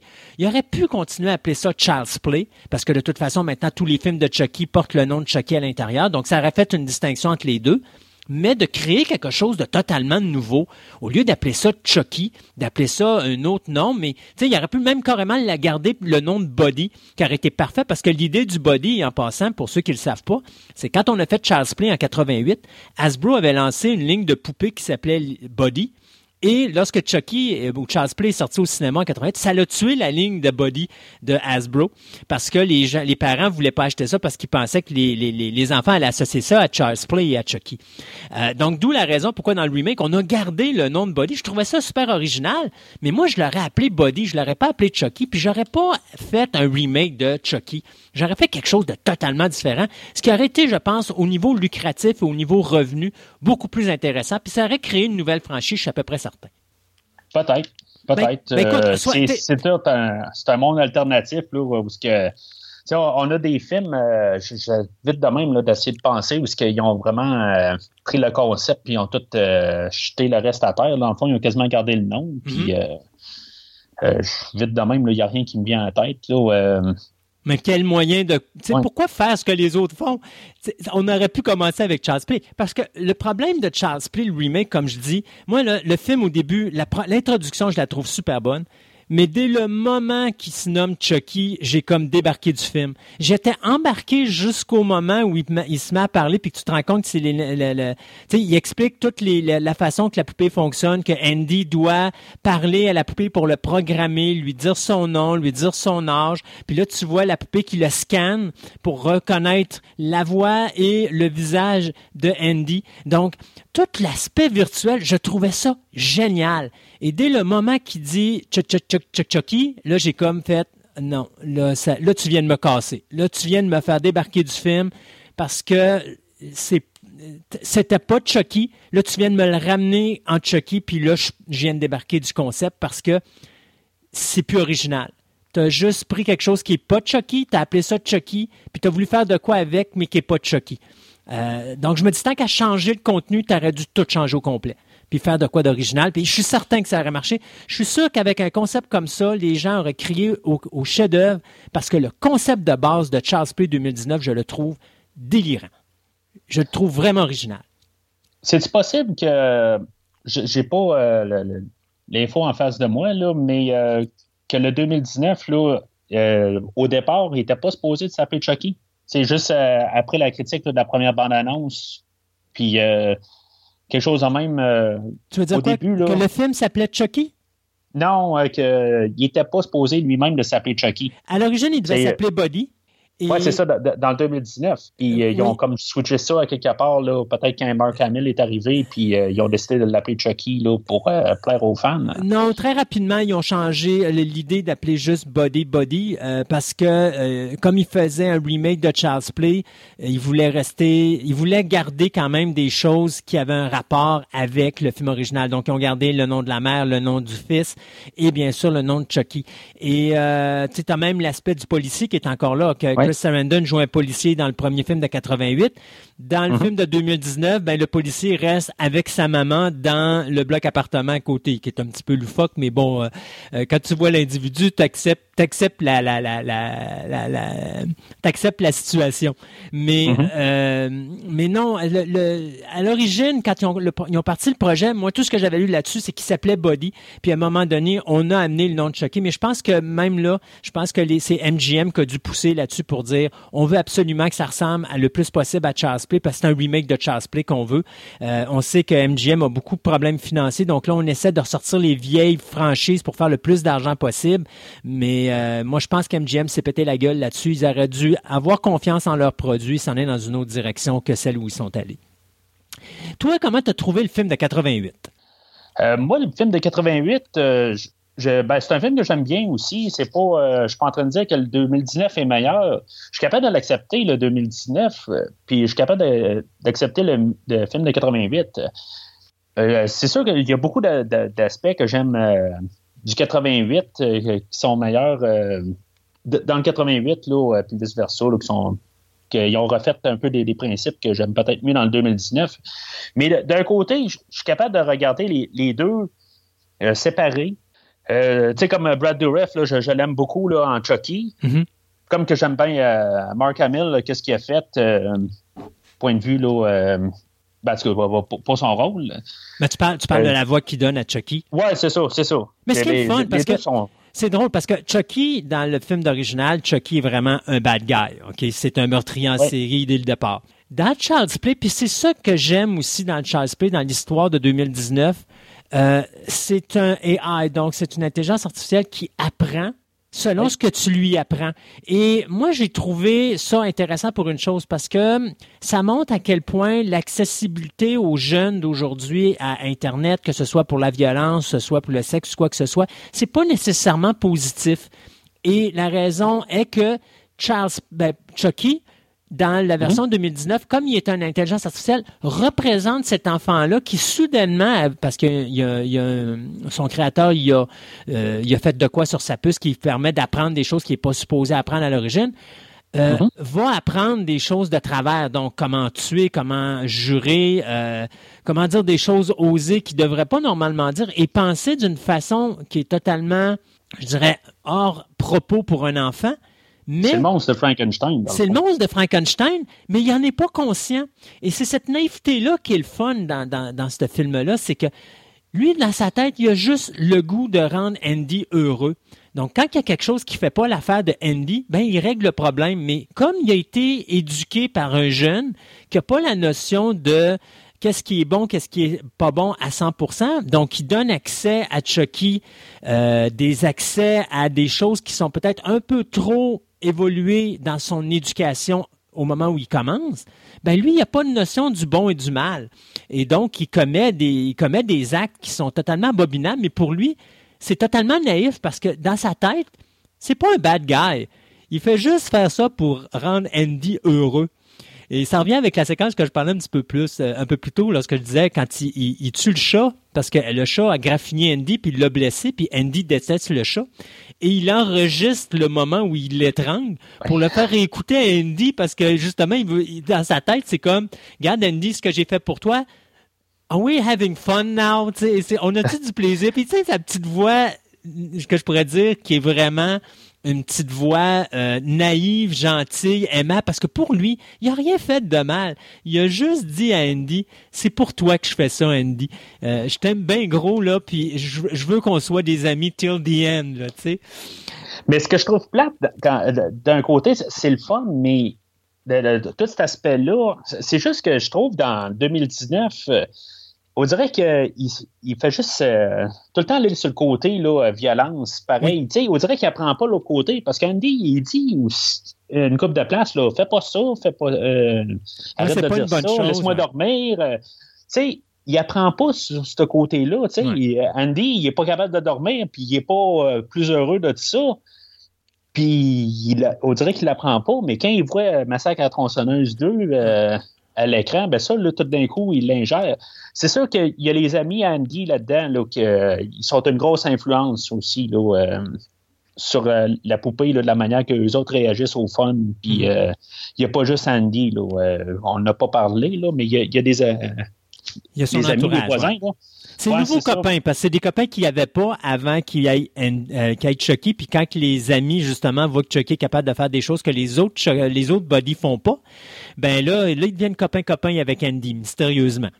Ouais, c'est ça. C'est, euh, fait il y a ça, mais euh, tu sais, si- on regarde euh, le, le, le, le personnage là, de, de Chucky, dans 88, euh, je, je- comme je disais, je- j'aime bien Brad Dourif, qu'est-ce que lui fait, mais le personnage de Chucky, là, la, la poupée elle-même, euh, est assez linéaire. Tu sais, c'est, c'est quelque chose que je reprochais un petit peu au 88. Puis, tu sais, dans le fond, à quelque part, là, euh, t'as regardes tout ce qui t- tous les meurtres qu'il fait, il est fait gratuitement. C'est sûr que c'est un tueur en série qui est, qui est en arrière de. Mais en réalité, il ne fait pas gratuitement parce que c'est sa vengeance. Il a été tué parce que son partner l'a abandonné, parce qu'il y a un Ouais. policier qui l'a tiré dessus puis qui l'a blessé gravement, qui l'a forcé à se réincarner. Euh, donc, Dr. Death? pardon? Dr. Death? Dr. Death. Qui est Dr. Death? C'est euh, ça, c'est le, le, psy- le, le psychiatre? le voodoo. Non, c'est Ah le, non, le vaudou. le- le vaudou. Ouais, mais Il n'a rien fait de mal. Lui, dans le fond, c'est à cause de lui qu'il est encore vivant. c'est pas vrai parce que si tu regardes juste avant que Chucky le tue, euh, il dit justement que Chucky est une abomination, puis il servir contre Chucky. Donc, à ce moment-là, Charles Lee Ray, lui, ah, OK, tu m'aimes plus, ben moi non plus, je t'aime pas. Il règle le Ben, problème. il donne la réponse, pareil. oui, ben Avant là, de le tuer, il donne la réponse. C'est sûr. De, de comment ressortir de là. Fait que c'est. C'est. Il aurait pu plus euh, s'allier avec ou, tu sais, il- le garder vivant pareil. Parce que si, mettons, il y a encore quelque chose qui va mal euh, par la suite, mettons, Andy meurt. Ouais. Il euh, est il, pas- va se retourner à qui, là? ben, il peut pas. Il a- Techniquement, il serait même pas supposé y avoir de Child's Play 2, 3, 4 et ainsi Ouais. de suite parce que si on se fie à l'histoire, il est pogné dans la poupée. Sauf que on se rappelle qu'à la fin du premier, ils démolissent Chucky. Fait quand ils font le deuxième, ils rebâtissent la poupée, donc ils recommencent à neuf son espèce de malédiction qui dit que la première personne à qui qui dit qui qui est, c'est dans ce corps-là qui peut se réincarner. Si cette personne-là meurt, ben, techniquement, il reste pogné dans la poupée. Euh, Donc, Mais euh, peut-être que Dr. Death euh, a le plan B, tu sais. ah, peut- oh, mais là, c'est- peut-être dit le plan A, c'est ça, tu sais. c'est- Oui, mais Mathieu, c'est c'est ça la, la, la problématique d'un- criminel. Il pense Oui. pas à ça, lui. Lui, il a une impulsion, ça, il tente de régler le problème là, il va le régler là. Dr. Death, Ouais. sais-tu quoi, j'enlève le mot docteur, je mets juste Death, puis c'est réglé. Mais on regarde euh, de- Chucky 2019, euh, c'est justement, c'est tout son apprentissage qu'il a euh, au début, tu sais, il est tout bien innocent, Oui. puis tu sais, à la fin, là, euh, c'est tout ça qui, qui est pas mal plus plaisant à garder, là, en fait, personnage. C'est sûr que 88, on la garde, puis euh, on peut avoir plus le cerveau fermé, puis euh, garder le, film, puis il y a, il y a des... Il y a toutes des, des- des bontés dedans. Euh, Puis il sort très la bien encore aujourd'hui. Ah oui, puis il Oui, sort, oui, il oui. sort très bien aujourd'hui encore. Là. Oui, oui. Euh, de- 2019, c'est un, c'est des cas d'aujourd'hui. Bon, dans 10 ans, est-ce qu'on va encore arriver? Puis euh, on va-tu avoir encore un Google qui, euh, qui fait tout pour nous autres? On va-tu. euh, tu sais, c'est, peut-être vraiment d'aujourd'hui, Ouais. mais on peut toujours dire ça aussi de 88, qu'il va-tu avoir ça aussi? Ben, tu sais, il y a plein d'affaires qui n'existent plus, là. euh, Des poupées, il y en aura tout le temps. ouais. Ça, Oui, oui, tu- il y en a- Les, Tout le temps. les gens qui ont peur des poupées, je suis désolé de vous le dire, vos peurs sont pas près d'être terminées. Mais euh, moi, une chose aussi qui est fort au niveau du film original comparativement au remake, c'est les comédiens. Catherine Hicks, c'est pas n'importe qui, c'est une grande actrice. Euh. Chris Sarandon, c'est un grand acteur. Euh, Brad Dourif, c'est du gros calibre d'acteur aussi. Donc, l'interprétation... je, je du- voulais justement parler de ça. Ouais. Je, voulais, te parler de ça. OK, on a parlé de Brad Dourif euh, puis de Mark Hamill. On peut quand même s'entendre qu'ils ont fait un très bon travail quand même. euh, versus, t'as l'air d'être moins penchant sur Mark Hamill, par contre? Non, mais euh, Mark Hamill, pour ce qu'il a fait comme travail, c'est parfait. Moi, ce que je disais juste, c'est je considère quand même que le Chucky de Brad Dourif, euh, surtout quand il décide de disjoncter, je le trouve plus terrorisant, entre guillemets, que celui de Mark Hamill, qui lui est beaucoup plus naïf et beaucoup plus passif. Oui, a- c'est sûr qu'il y a comme un peu euh, la même. euh, il n'y a pas deux, per- deux personnalités, c'est juste une personnalité qui évolue. Hmm. Et non, euh, le- le- le- comme justement celle-là qui essaie de faire son, hypocrite, son hypocrite, de faire la poupée, puis après ça, tout d'un coup, il devient euh, Charles Lee Ray. Ouais. Euh, si on regarde euh, l'autre personnage là, de, de Andy, que c'est Alex Benson qui avait 6, 7, 8 ans, je ne sais pas trop, là, Ouais. en tout cas. Euh, versus à Gabriel Bateman Ouais. que euh, Alex Benson, si je me trompe pas, c'était son premier rôle Ben, Ou- euh, Alex Vincent, je pense qu'aussi, c'était son premier. et son quasiment son dernier. Ben non, parce Euh, qu'il est encore dans les Charles Play présentement dans la saga. Oh ouais, ben il fait encore, il fait encore Andy, mais euh, Ouais. il n'a pas fait grand chose à part, euh, à Non. part euh, ce rôle-là. Et c'est dommage parce qu'il est vraiment adorable, le petit kid là-dedans. Oui. là. Il est- Oui, moi, je- c'est- une chose que j'aime beaucoup de, de l'original, c'est toute sa, sa vulnérabilité à tout ça. Mm. Euh, euh, tu, tu sens qu'il ne peut rien faire. Pourtant, c'est juste une, une petite poupée là, de, de quoi, de deux pieds, trois pieds, tu sais. Puis que euh, normalement, on serait capable de prendre puis garocher n'importe où. Puis euh, c'est ça, lui, dans le fond, là, c'est, c'est un adversaire de taille, là, euh, littéralement. Mhm. Puis euh, il peut, il peut pas se battre nécessairement contre Chucky physiquement. Là. Tandis que Gabriel Bateman, lui, il, bon, ben, il, a deux fois la, la grandeur là, de, Ben, de- d'Alex Benson. deux fois la grandeur et deux fois l'âge. Oui, deux fois, la, ouais, effectivement.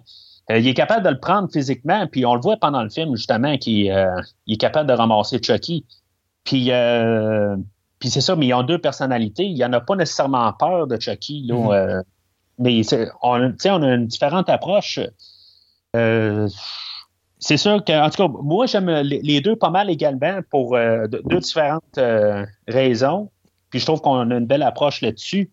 Le, le fait que, je veux dire, il y a un problème d'oreille euh, auditif, euh, ça n'a aucun rapport avec le film. Là. On parle, là, on parle le, fi- le, le du film de 2019. Ouais, j'ai jamais compris pourquoi c'était si important puisqu'il l'utilise même pas dans le film.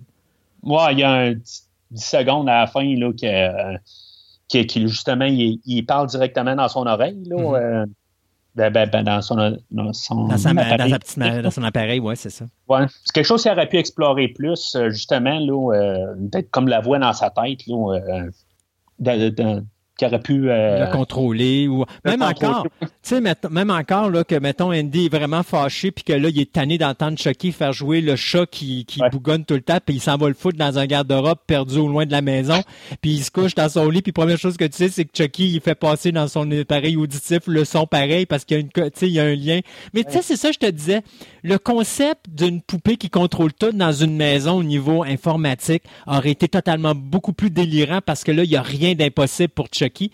Puis tu peux pas te sauver nulle part que ce qu'ils ont fait pour le remake de le faire plus moderne? Moi, je l'aurais fait vraiment plus futuriste un petit peu. Puis euh, j'aurais pas. je, je pense que le concept de base aurait été, était, était là pour faire de quoi d'intéressant avec Charles Play. Là. Ben, ils l'ont fait un peu, euh, un peu partout, là, avec euh, la voiture euh, contrôlée là, par euh, euh, la compagnie qui fait les. euh, bon, on va l'appeler Google, là, ça va être quasiment plus simple. C'est la, la, la, la, compagnie là, qui, euh, qui fait le- les, les bodies. là. OK, oui. C'est ça, ben, parce qu'ils ont, ils ont des voitures, puis ils ont, en tout cas, ils ont toutes sortes de babelles aussi. Ouais. Là, Ce euh, dont se sert Chucky à la fin l'appeler du film. Google là, pour, pour, pour simplifier les choses. Mhm. Ben, à la fin aussi, c'est euh, qu'ils sont dans le supermarché, ben, tu sais, ils contrôlent les drones, ils contrôlent toutes le- le- le- les portes, ils contrôlent, tu sais, ils réussissent à. C'est ce que tu parles, là, qu'ils peuvent euh, se servir de la maison complètement. Ben, ils ont mis ça dans le magasin au lieu de, de mettre ça là, dans la, la maison chez Andy. là. Oui. Fait que, euh, ils ont un peu ce concept-là. Mais moi, je pense que si, mettons, il arriverait à avoir un 2, euh, c'est quelque chose qu'ils vont plus explorer. Là. Euh, il faut. D'après moi, là, ils ont fait plus là, le, le, le 88 là, comme porte d'entrée. Mais euh, Mais je c'est sais, je pas s'il va y avoir un 2, surtout parce que le box-office n'a pas été très extraordinaire non plus. Là. Euh, Si on regarde euh, les, les budgets, le- j'ai les deux budgets ici. Ouais. Le film de 88, euh, lui, il a été fait sur un budget de 9 millions qui équivaut à sensiblement 20 millions aujourd'hui. Mhm. Euh, puis ça avait fait un box-office de 44 millions. au qui niveau est international. Ouais, c'est ça. Ça fait 72, 73 millions. Là. Ouais. En comparatif d'aujourd'hui. Le 2019 a été fait sur un, un budget là, de la même affaire, dans le fond, sur 10 millions. Mais sauf que c'est en, dollars 2019. là, pas Ouais. en- fait que c'est comme s'il était fait quasiment sur un, le bu- la moitié du budget de l'autre. Mais il a fait la même affaire, 43 millions, puis en budget encore d'aujourd'hui. Fait que dans le fond, ils ont, aux, aux années respectives, ils ont fait la même affaire, sur le même budget. La différence, c'est que le Chucky de 88 a fait plus d'argent que le Chucky là. Parce que ça. tu calcules, tu calcules, mettons, au box-office, là, tu vois, ton, ton 9 millions de, box, de budget de- du, du premier Chucky, euh, c'est sûr qu'aux États-Unis, il a fait 33 millions. Donc, tu supposes qu'il a fait 44 millions au niveau international, mais c'est quand même 33 millions qu'il a fait ici aux États-Unis. Si tu regardes le remake qui a coûté 10 millions, il a fait 29 millions aux États-Unis. Sauf que le 29 millions qui est là, dis-toi que tes billets, c'est 15 piastres le billet. Oui. À l'époque de l'autre Oui, tes billets, ils étaient peut-être euh, 6 piastres, 7 piastres. euh, même peut-être moins. Donc, ça fait une grosse différence. Tu as plus de monde qui ont été voir le premier Charles Play en 88 que ceux qui ont été voir le remake. Là. Sauf que tu as, un nouveau film versus une idée qui est recyclée. Oui. Tu sais, déjà là, puis tu as, le marché aussi. Il y a tellement d'affaires aujourd'hui. Est-ce que tu peux regarder euh, un film que ça, tu veux-tu aller dépenser 15$ au cinéma ou tu veux écouter quelque chose que tu as déjà payé euh, parce que tu as ton abonnement Netflix? Mhm. Fait que, tu sais, tu te regardes tout ça ensemble, c'est quand même pas un flop là, euh, Ben, pour- commercial. Pour, moi, c'en est un. Parce que pour moi, euh, 44 millions mondial, quand tu as un budget de 10 millions, ça veut dire que tu as à peu près 50 millions de pubs aux États-Unis, à peu près la même affaire euh, à l'extérieur du pays. Ça, ça veut dire que ce film-là a fait perdre à peu près aux producteurs un minimum d'environ, je te dirais, 70-80 millions de dollars. Mais oublie pas qu'est-ce qu'il y avait aussi à sa sortie. Là. Il est sorti en même temps que Toy Story 4, la même journée. Ouais. Euh, ça, il avait utilisé sa, sa publicité. Là, euh, Mais ça, malheureusement, c'est MGM qui a mal calculé ses affaires. D'abord, quand tu es intelligent, tu t'en vas pas foutre un film euh, à gros canon par-dessus un film de Pixar, tu es perdant en partant. Oui, ben, a mais c'est ça, ils se sont servi quand même là, pour, pour faire leur pub. Euh, tu sais, ils avaient pris le, le dinosaure là, de Toy Story, puis euh, sais, ils avaient joué là-dessus. Peut-être que ça aurait été le fun quand j'ose un petit peu aussi ça- dans ce film-là, là, de ces idées-là, mais en tout cas. Euh, mais cet été, tu avais Avengers, tu avais. c'est quel autre film aussi que tu avais qui euh, sorti? Ben, t'as justement Toy Story. Tu avais beaucoup de films qui jouaient quand même, là, euh, qui, qui prenaient là, des grosses parts de marché. Là. Mhm. C'est oui, que, non, ça c'est sûr. c'est pas. euh, puis pas mal toutes les, euh, toutes les franchises là, cet été. Là. Il y a même Men in Black qui est sorti euh, euh, juste un petit peu après aussi, que justement, il s'est fait ramasser à cause de. Mais tu vois, mais tu vois, je vais te casser les jambes là-dessus, mon cher ami. euh, je vais te dire que Halloween a quand même fait beaucoup d'argent. Oui, euh, Halloween, il est sorti euh, en octobre, par contre. Oui, mais c'est pas grave. Il a fait, tu sais, même s'il est sorti en octobre, il a quand même fait beaucoup d'argent. Donc, la donne de dire que c'est parce que il y a beaucoup de choses. L'année passée, il y en avait autant des gros films là, qui sortaient. Là. Euh, moi, je En pense que euh, ben, en général. Euh, on, on parle du mois d'octobre, mais même si Chucky serait sorti, euh, ben, j'ai pas la date, là, Chucky est sorti au mois de juin. Euh, Oui, même s'il est sorti ça. au mois de juin, euh, même s'il serait sorti au mois d'octobre, il y aurait eu des choses qui auraient fait en sorte que ce film-là aurait pas plus pogné. Je pense pas que le box-office je pense que le box-office est pas mal respectueux de la réaction du monde d'un nouveau Chucky comme il était là. Puis c'est pour ça tantôt que je disais, moi j'ai l'impression que quand ils ont fait Child's Play, s'ils avaient fait un remake avec une nouvelle poupée, je pense que la nouvelle poupée aurait ramassé. Je serais curieux de savoir Annabelle 3, combien qu'elle a ramassé quand elle est sortie à peu près dans cette période-là? Ouais. Ben, faut pas oublier la, la génération d'aujourd'hui, parce qu'en général, c'est la c'est de ciblé, là, euh, c'est plus ciblé à notre public, à, à nous autres, c'est ciblé à, plus à les adolescents Hmm. qui vont au cinéma pour, pour ces films-là. Euh, eux autres, euh, le- leur poupée, c'est Annabelle. Oui. C'est pas Chucky. Tu sais, Non. c'est- Fait que eux autres, ils vont plus être attirés par Annabelle qu'aller voir Chucky. C'est plus ceux-là qui sont qui, qui sont ouverts un peu là, à y aller rétroacti- euh, rétro- euh, les, prêts à- les fans de, de- de la vieille version? Ouais, c'est ça. Ou ceux-là que quand même qui ça le dérange pas là, de, de voir tu sais, des fans d'horreur qui, qui ont vu d'autres films puis que sont prêts à, à élargir là, le- les horizons plus que juste le film là, qui est euh, de l'heure. Fait que là, ben, tu es en train de m'envoyer un crochet du gauche en me disant que je suis une vieillerie puis que moi, ça m'intéresse pas de voir des nouveaux films de, de nouvelles versions de vieux personnages des années 80. C'est ça que tu es en train de dire, Non, là. ben, pas, pas tant que ça, parce que euh, je, je suis pas bien plus jeune que toi. Mais si on continue ces acteurs, euh, Catherine Hicks euh, contre euh, Audrey euh, Plaza, Il n'y a pas de compétition Euh, là-dedans. hein. Je pense non, que Catherine, elle aucun. ramasse. elle ramasse. euh, puis euh, Audrey, euh, c'est- ce qui est plate de Audrey, c'est que pourquoi que c'était pas sa sœur? Elle a plus le comportement de sa sœur plus que sa mère. Ouais. Tu sais, C'est peut-être un peu un reflet là, sur la, la, la- Oui, puis tu aurais pu faire ça justement, une nouvelle, une- la nouvelle génération où la mère et le père sont, mettons, décédés, c'est la grande sœur qui élève son petit frère. Ça aurait pu être un concept encore là qui aurait été différent, qui aurait pu amener une nouvelle dynamique, une nouvelle chimie. Euh, oui, ça aurait pu être plus intéressant. Puis ça aurait c'est sûr et certain que Andy est un petit peu plus protecteur de sa mère, surtout quand elle a un chum qu'il sait que c'est c'est un bastard, excusez l'expression. Oui. Mais euh, encore là, ça aurait été le frère avec la sœur. Il y a des réactions que j'aurais trouvées plus intéressantes dans ce- la façon qu'Andy réagit que euh, de ce qu'il fait dans le film, qui a de l'air à s'en foutre comme l'an 40. Puis effectivement, la mère a de l'air beaucoup trop jeune, comparativement à euh, Catherine Hicks, qui est juste parfaite dans le rôle. D'ailleurs, une des, une des, des séquences que j'ai le plus adoré Puis tu vas me dire, hey, voyons, c'est donc ben niaiseux, ça, cette séquence-là, pour que tu réagisses de même. Mais c'est la séquence quand que Catherine Hicks, ou euh, c'est Karen, je pense son nom, c'est tout ça, C'est ça. euh, découvre que euh, Chucky n'a pas de batterie. Fait que, tu sais, Ouais. elle a la boîte entre les mains, puis à un moment donné, oh, elle a cette réaction qu'il y a quelque chose qui tombe à terre, puis elle l'évite, mais tu le vois pas. Et, et ça, c'est un plus d'une actrice ou d'un acteur, c'est de faire des petits gestes involontaires comme ça, qui ont de l'air superficiels, mais qui euh, communiquent beaucoup de choses à l'écran. Et ça, je suis pas sûr que la nouvelle actrice, justement, euh, qui interprète la nouvelle Karen, aurait été capable, malheureusement, de faire ça, parce que je pense que Aubrey Plaza a pas la profondeur qu'avait une Catherine Hicks au niveau de ce rôle-là. Non, ben, elle, euh, elle est un petit peu plus sur le, le, Qu'est-ce le- que- le drone. Ouais, euh, Qu'est-ce que je fais dans ce film-là? Ouais, c'est ça. C'est, plus un contrat qu'elle a pris. Ah bon, je vais être dans le remake, puis euh, je veux dire, ça va être un contrat, ça va payer mon loyer en fin de semaine, puis euh, je veux dire, je vais me trouver un autre contrat après, puis euh, c'est tout, on n'en parlera plus là, dans, dans cinq ans. Là.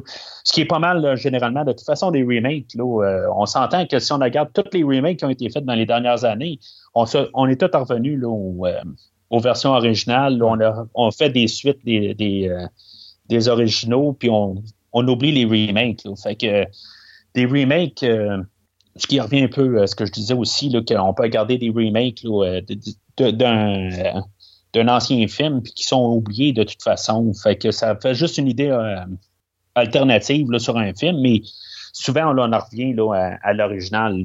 Fait que ça, ça revient un peu aussi pourquoi que j'ai aucun problème avec le 2019. Moi, je continue à dire, ça aurait été un autre concept, ça aurait été bon, mais moi, je continue à dire que si ton remake, ton film original est bon, puis que tu peux encore le sortir au cinéma euh, au goût du jour aujourd'hui, puis que ça marche encore, ressors-les. Ça va te coûter moins cher à produire que de faire un nanar, puis que finalement, tu vas dire, bon, ça m'intéresse pas, puis tu vas perdre la possibilité, parce que ça va te coûter de l'argent, puis tu vas en perdre au lieu que là, tu en. Tu sais, Faites-moi pas un remake d'Alien, sortez-moi Alien au cinéma, je vais être heureux. tu sais, c'est- carrément ça. J'aime mieux revoir le film de 79 que de voir un remake euh, qui va être ordinaire puis qui me plaira pas puis que j'irai pas voir de toute façon. Alors. Hey Mathieu, c'était la fin de notre première versus. Dans la rencontre, euh, si tu dirais Charles Play 88 versus Charles Play 2019, lequel finirait en tête de liste à la fin du combat? Hey, c'est une bonne question, pareil. Au, au final, il y, a- il y a beaucoup d'affaires que, que j'aime dans chaque bar. Euh, le- comme j'ai parlé là, de, de Chucky en soi, je l'aime beaucoup dans le dans le remake.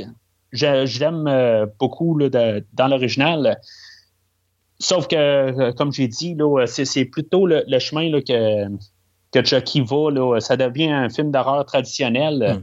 Euh, pas mal là, dans, dans, dans le film de 88. Euh, Tandis que 2019, euh, euh, oui, on a des, des choses plus graphiques, mais on est euh, on un film euh, qui est quasiment plus, euh, ben, je veux pas dire familial, là, mais on va un petit peu plus dans la comédie, on va on touche un petit peu partout, que, j'aime beaucoup là-dessus. Sauf qu'il y a beaucoup de clichés que ça, ça me gosse beaucoup, là, comme le, le chum infidèle, là, que dans le fond, il y a une famille, c'est, ça se tient quasiment pas parce qu'il est, il est avec euh, Audrey Plaza tout le long du film. Ben, en tout cas, pas, pas tout le long qu'il apparaît, puis euh, il arrive à la maison, puis il y a une famille, c'est comme il l'a jamais vu, mais il est clairement tout le temps chez... Euh, chez les, les, les Barclay. Tu sais, Il y, a- il y a plein d'affaires de même. Il y a le- les, les plus là, dans, dans le 2019, là, justement, comme tu disais, qu'il n'arrête pas de faire jouer en, le, le chat qui se fait étrangler. Puis euh, euh, ça, ça, je trouve ça, là, c'est, des bonnes petites, euh, des bonnes petites passes là, euh, où justement, pendant qu'Andy euh, il essaie de dormir, puis il commence à y chanter. euh, Ouais, sa chanson. chanson. tu sais, c'est toutes des, affaires là, que le- le- l'original, là, il va jamais euh, sur ce terrain-là parce qu'ils veulent garder là, le, le, La le surprise. côté le mystérieux Ouais. dans, dans, dans, dans le premier. euh, Mais c'est-tu Andy qui dit jonque ou c'est la poupée qui le force à faire ça? Ou... Ouais, c'est ça. Ouais. Mais les, les meurtres, euh, je pense que au final, j'aime mieux euh, parce que ça reste quand même un slasher, fait qu'on est là quand même pour voir les meurtres. Puis si je regarde euh, toutes les, les quatre meurtres qu'il y a dans le film original, que ce soit la, la gardienne, que ce soit Eddie, que ce soit Dr. Death ou le docteur, là, Le, le- le psychologue. le psychologue, ouais, c'est on- assez drabe. Euh, Tu sais, il n'y a pas. euh, Mais c'est pour ça que je disais, c'est le fun pour quelqu'un qui veut avoir de l'accessibilité parce que c'est un film qui est Oui. accessible à un plus grand auditoire que le Oui. remake de 2019. Oui, mais c'est ça, c'est peut-être ça fait au fait que j'ai vieilli, puis euh, tu sais, c'est plus cruel. Tu sais, on a le chat Ouais. euh, que- qui se fait. euh, C'est toujours le chat la Oui. meilleure victime dans ce film-là, finalement.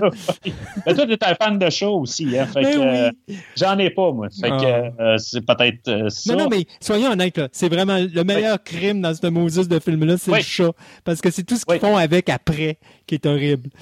Cas. parce que dans le concierge, lui, on s'en fout pas mal. tu sais, T'as la, mère, la mère du détective. Ouais, Qui est probablement. Puis, euh, Puis c'est justement là que je trouvais le fun, le concept du contrôle du AI sur tout le, le numérique et tout ça, quand il, il- il agit avec ça pour la, la, la mère. Ça, c'est un bon, un bon exemple de ce que je parlais, que, du concept qu'on aurait pu choisir de faire, qui aurait été méchamment plus intéressant. mais ce film-là allait pas. Tu sais, que- comme ce bout-là, je trouve que c'est là où ce que le film a commencé à sortir de ses rails. Mhm. Parce que c'est pas le film qu'on avait au, dé- au début, puis là, ben, c'est là, il sait, il sait plus où ce qu'il s'en va. Là. Il essaie d'un peu étirer le temps euh, avec le concierge, là, puis euh, la- la- la- la- toute la voiture, tout, ça. Fait Ouais. que c'est là où que, justement, j'ai un petit peu un- une déconnexion là, qui, qui se fait dans le film de 2019. Tandis que le 88, euh, il y a peut-être pas autant des hauts que, que je trouve que le 2019 va, mais il est plus constant. Tandis que c'est ça, le, le 2019, là, une fois qu'il débranche à la mi-film, là, ben, c'est là où ce qu'un peu je débranche aussi. Ok. Fait que c'est- un match euh, sensiblement nul. là. Pour toi, c'est un match nul. Moi, malheureusement, le 88 all the way. Euh, si ça n'avait pas été un concept Chucky, j'aurais pas eu le même discours. Mais malheureusement, si je considère que c'est un, un Charles Play, un Chucky, malheureusement, je suis obligé d'aller avec le 88 all the way. Je trouve que le 88 méchamment supérieur. Et c'était ainsi que se finissait notre premier combat de boxe, mon ami euh, Mathieu. Alors, euh, on va se remettre ça une prochaine fois? Oui, bien sûr. Alors, euh, merci beaucoup de faire partie de la famille. Bienvenue à la famille Fantastica. J'espère que j'ai pas été trop rude avec toi. Non, pas si pire. Je, je crois que j'ai pu tenir quand même euh, tête en masse. Parle-moi de ça. Et puis, Ouais. comme quoi que tous les rêves deviennent réalité ici à Fantastica. Merci de m'avoir accueilli. Ça me fait plaisir. Fait qu'on se dit à la prochaine, Mathieu. Salut. Bye bye.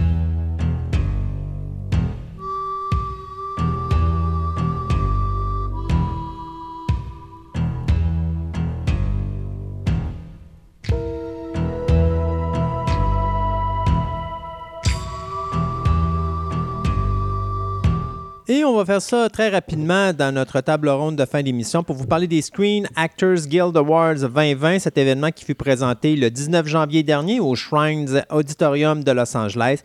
D'abord, pour commencer, bien, euh, notre ami Robert De Niro, très déçu de voir que sa performance dans le film Irishman a été complètement ignorée euh, dans cet euh, événement-là. Bien, Leonardo DiCaprio s'est empêché d'aller le voir et de lui dire, et de le réconforter en lui disant, on va te donner un Life Achievement Award pour tes 54 ans de carrière. Pleure pas. Voilà, pleure pas. Donc, euh, Robert De Niro a eu donc son Life Achievement Award à cet événement-là. Dans les vainqueurs, ben, écoutez, c'est un événement qui est fait pour les acteurs. Donc, le cast complet pour un film, ça a été l'équipe de Parasite qui l'a Ouais. remporté cette année. Au niveau de- du film, euh, au niveau de la meilleure actrice féminine, c'est Renée Zellweger pour le film Judy. De toute façon, tout le monde s'entend que c'est probablement elle qui va gagner l'Oscar de la meilleure actrice cette année. Ben oui. Du côté des hommes, ben, c'est pas c'est pas une grosse découverte. hein. C'est Joaquin Phoenix pour Joker. Encore là, d'après moi, l'Oscar du meilleur acteur s'en Ouais. va là. Pour le meilleur acteur de soutien, encore là aux Oscars, je m'attends exactement à la même affaire. C'est Brad Pitt avec Brad Pitt. Once Upon a Time in Hollywood. Pour l'actrice de soutien, Laura Dern pour Marriage Story, même chose aux Oscars, je m'attends à ce que ça soit ça également. Pour un ensemble, pour une série dramatique, ben c'est le, le cast de la série The Crown qui a ramassé le prix. Du côté de Marvelous Miss, euh, de Marvelous Miss Maisel, on a gagné la meilleure performance pour euh, l'ensemble d'une distribution pour une comédie C'est ça. et pour également l'acteur d'une série euh, comique qui était Tony Shalhoub. Et du côté de la meilleure actrice féminine pour une série dramatique, c'est Jennifer Aniston qui a remporté le show pour The Morning Show. Euh, du côté des- de l'acteur principal pour une série dramatique, c'est Peter Ding Claiborne pardon, pour Game of Thrones. Euh, du côté de L'actrice féminine, la meilleure actrice féminine pour une série comique, c'était Phoebe Waller-Bridge pour Fleabag. Et euh, finalement, pour l'ensemble d'une... L'ensemble de la performance pour une série dramatique ou comédie, bien, c'est tout le staff de Game of Thrones qui l'a remporté. Du côté de Fosse Verdon, on a gagné le prix pour la meilleure, le la meilleure actrice féminine pardon, pour une limited series ou un, film euh, télévisuel. Donc, c'était Michelle Williams. Et même chose du côté masculin avec Sam Rockwell. Donc, euh, les deux principaux acteurs, c'est euh, cette série-là qui l'a fi- qui l'a ramassé. Et pour terminer, eh bien, pour le staff, un ensemble d'acteurs et d'actrices pour un film, c'est Avengers Endgame qui a été Ouais, cherché ils appellent le ça prix. stunt ensemble. Donc, c'est Ouais. vraiment, c'est vraiment comme le monde en arrière de la caméra, je te dirais. je Mais le pense. stand ensemble, ouais, mais c'est le stand ensemble, ouais, Tout le monde, là. on C'est tout le monde. Ouais, mais bon. Fait que donc Avengers Endgame qui ramasse tout ça. Donc c'était notre émission numéro 69. Fini. Euh, C'est terminé, oui. Juste vous rappeler que la prochaine émission, c'est une émission spéciale sur le steampunk. Donc, euh, une émission de Saint-Valentin euh, pour tous les adorateurs de steampunk. Eh bien, on a pensé à vous. Et puis, euh, donc, euh, on se dit, soyez prudents sur la route pour qu'on puisse être de retour et nous écouter pour la prochaine édition de Fantastica. Fantastica.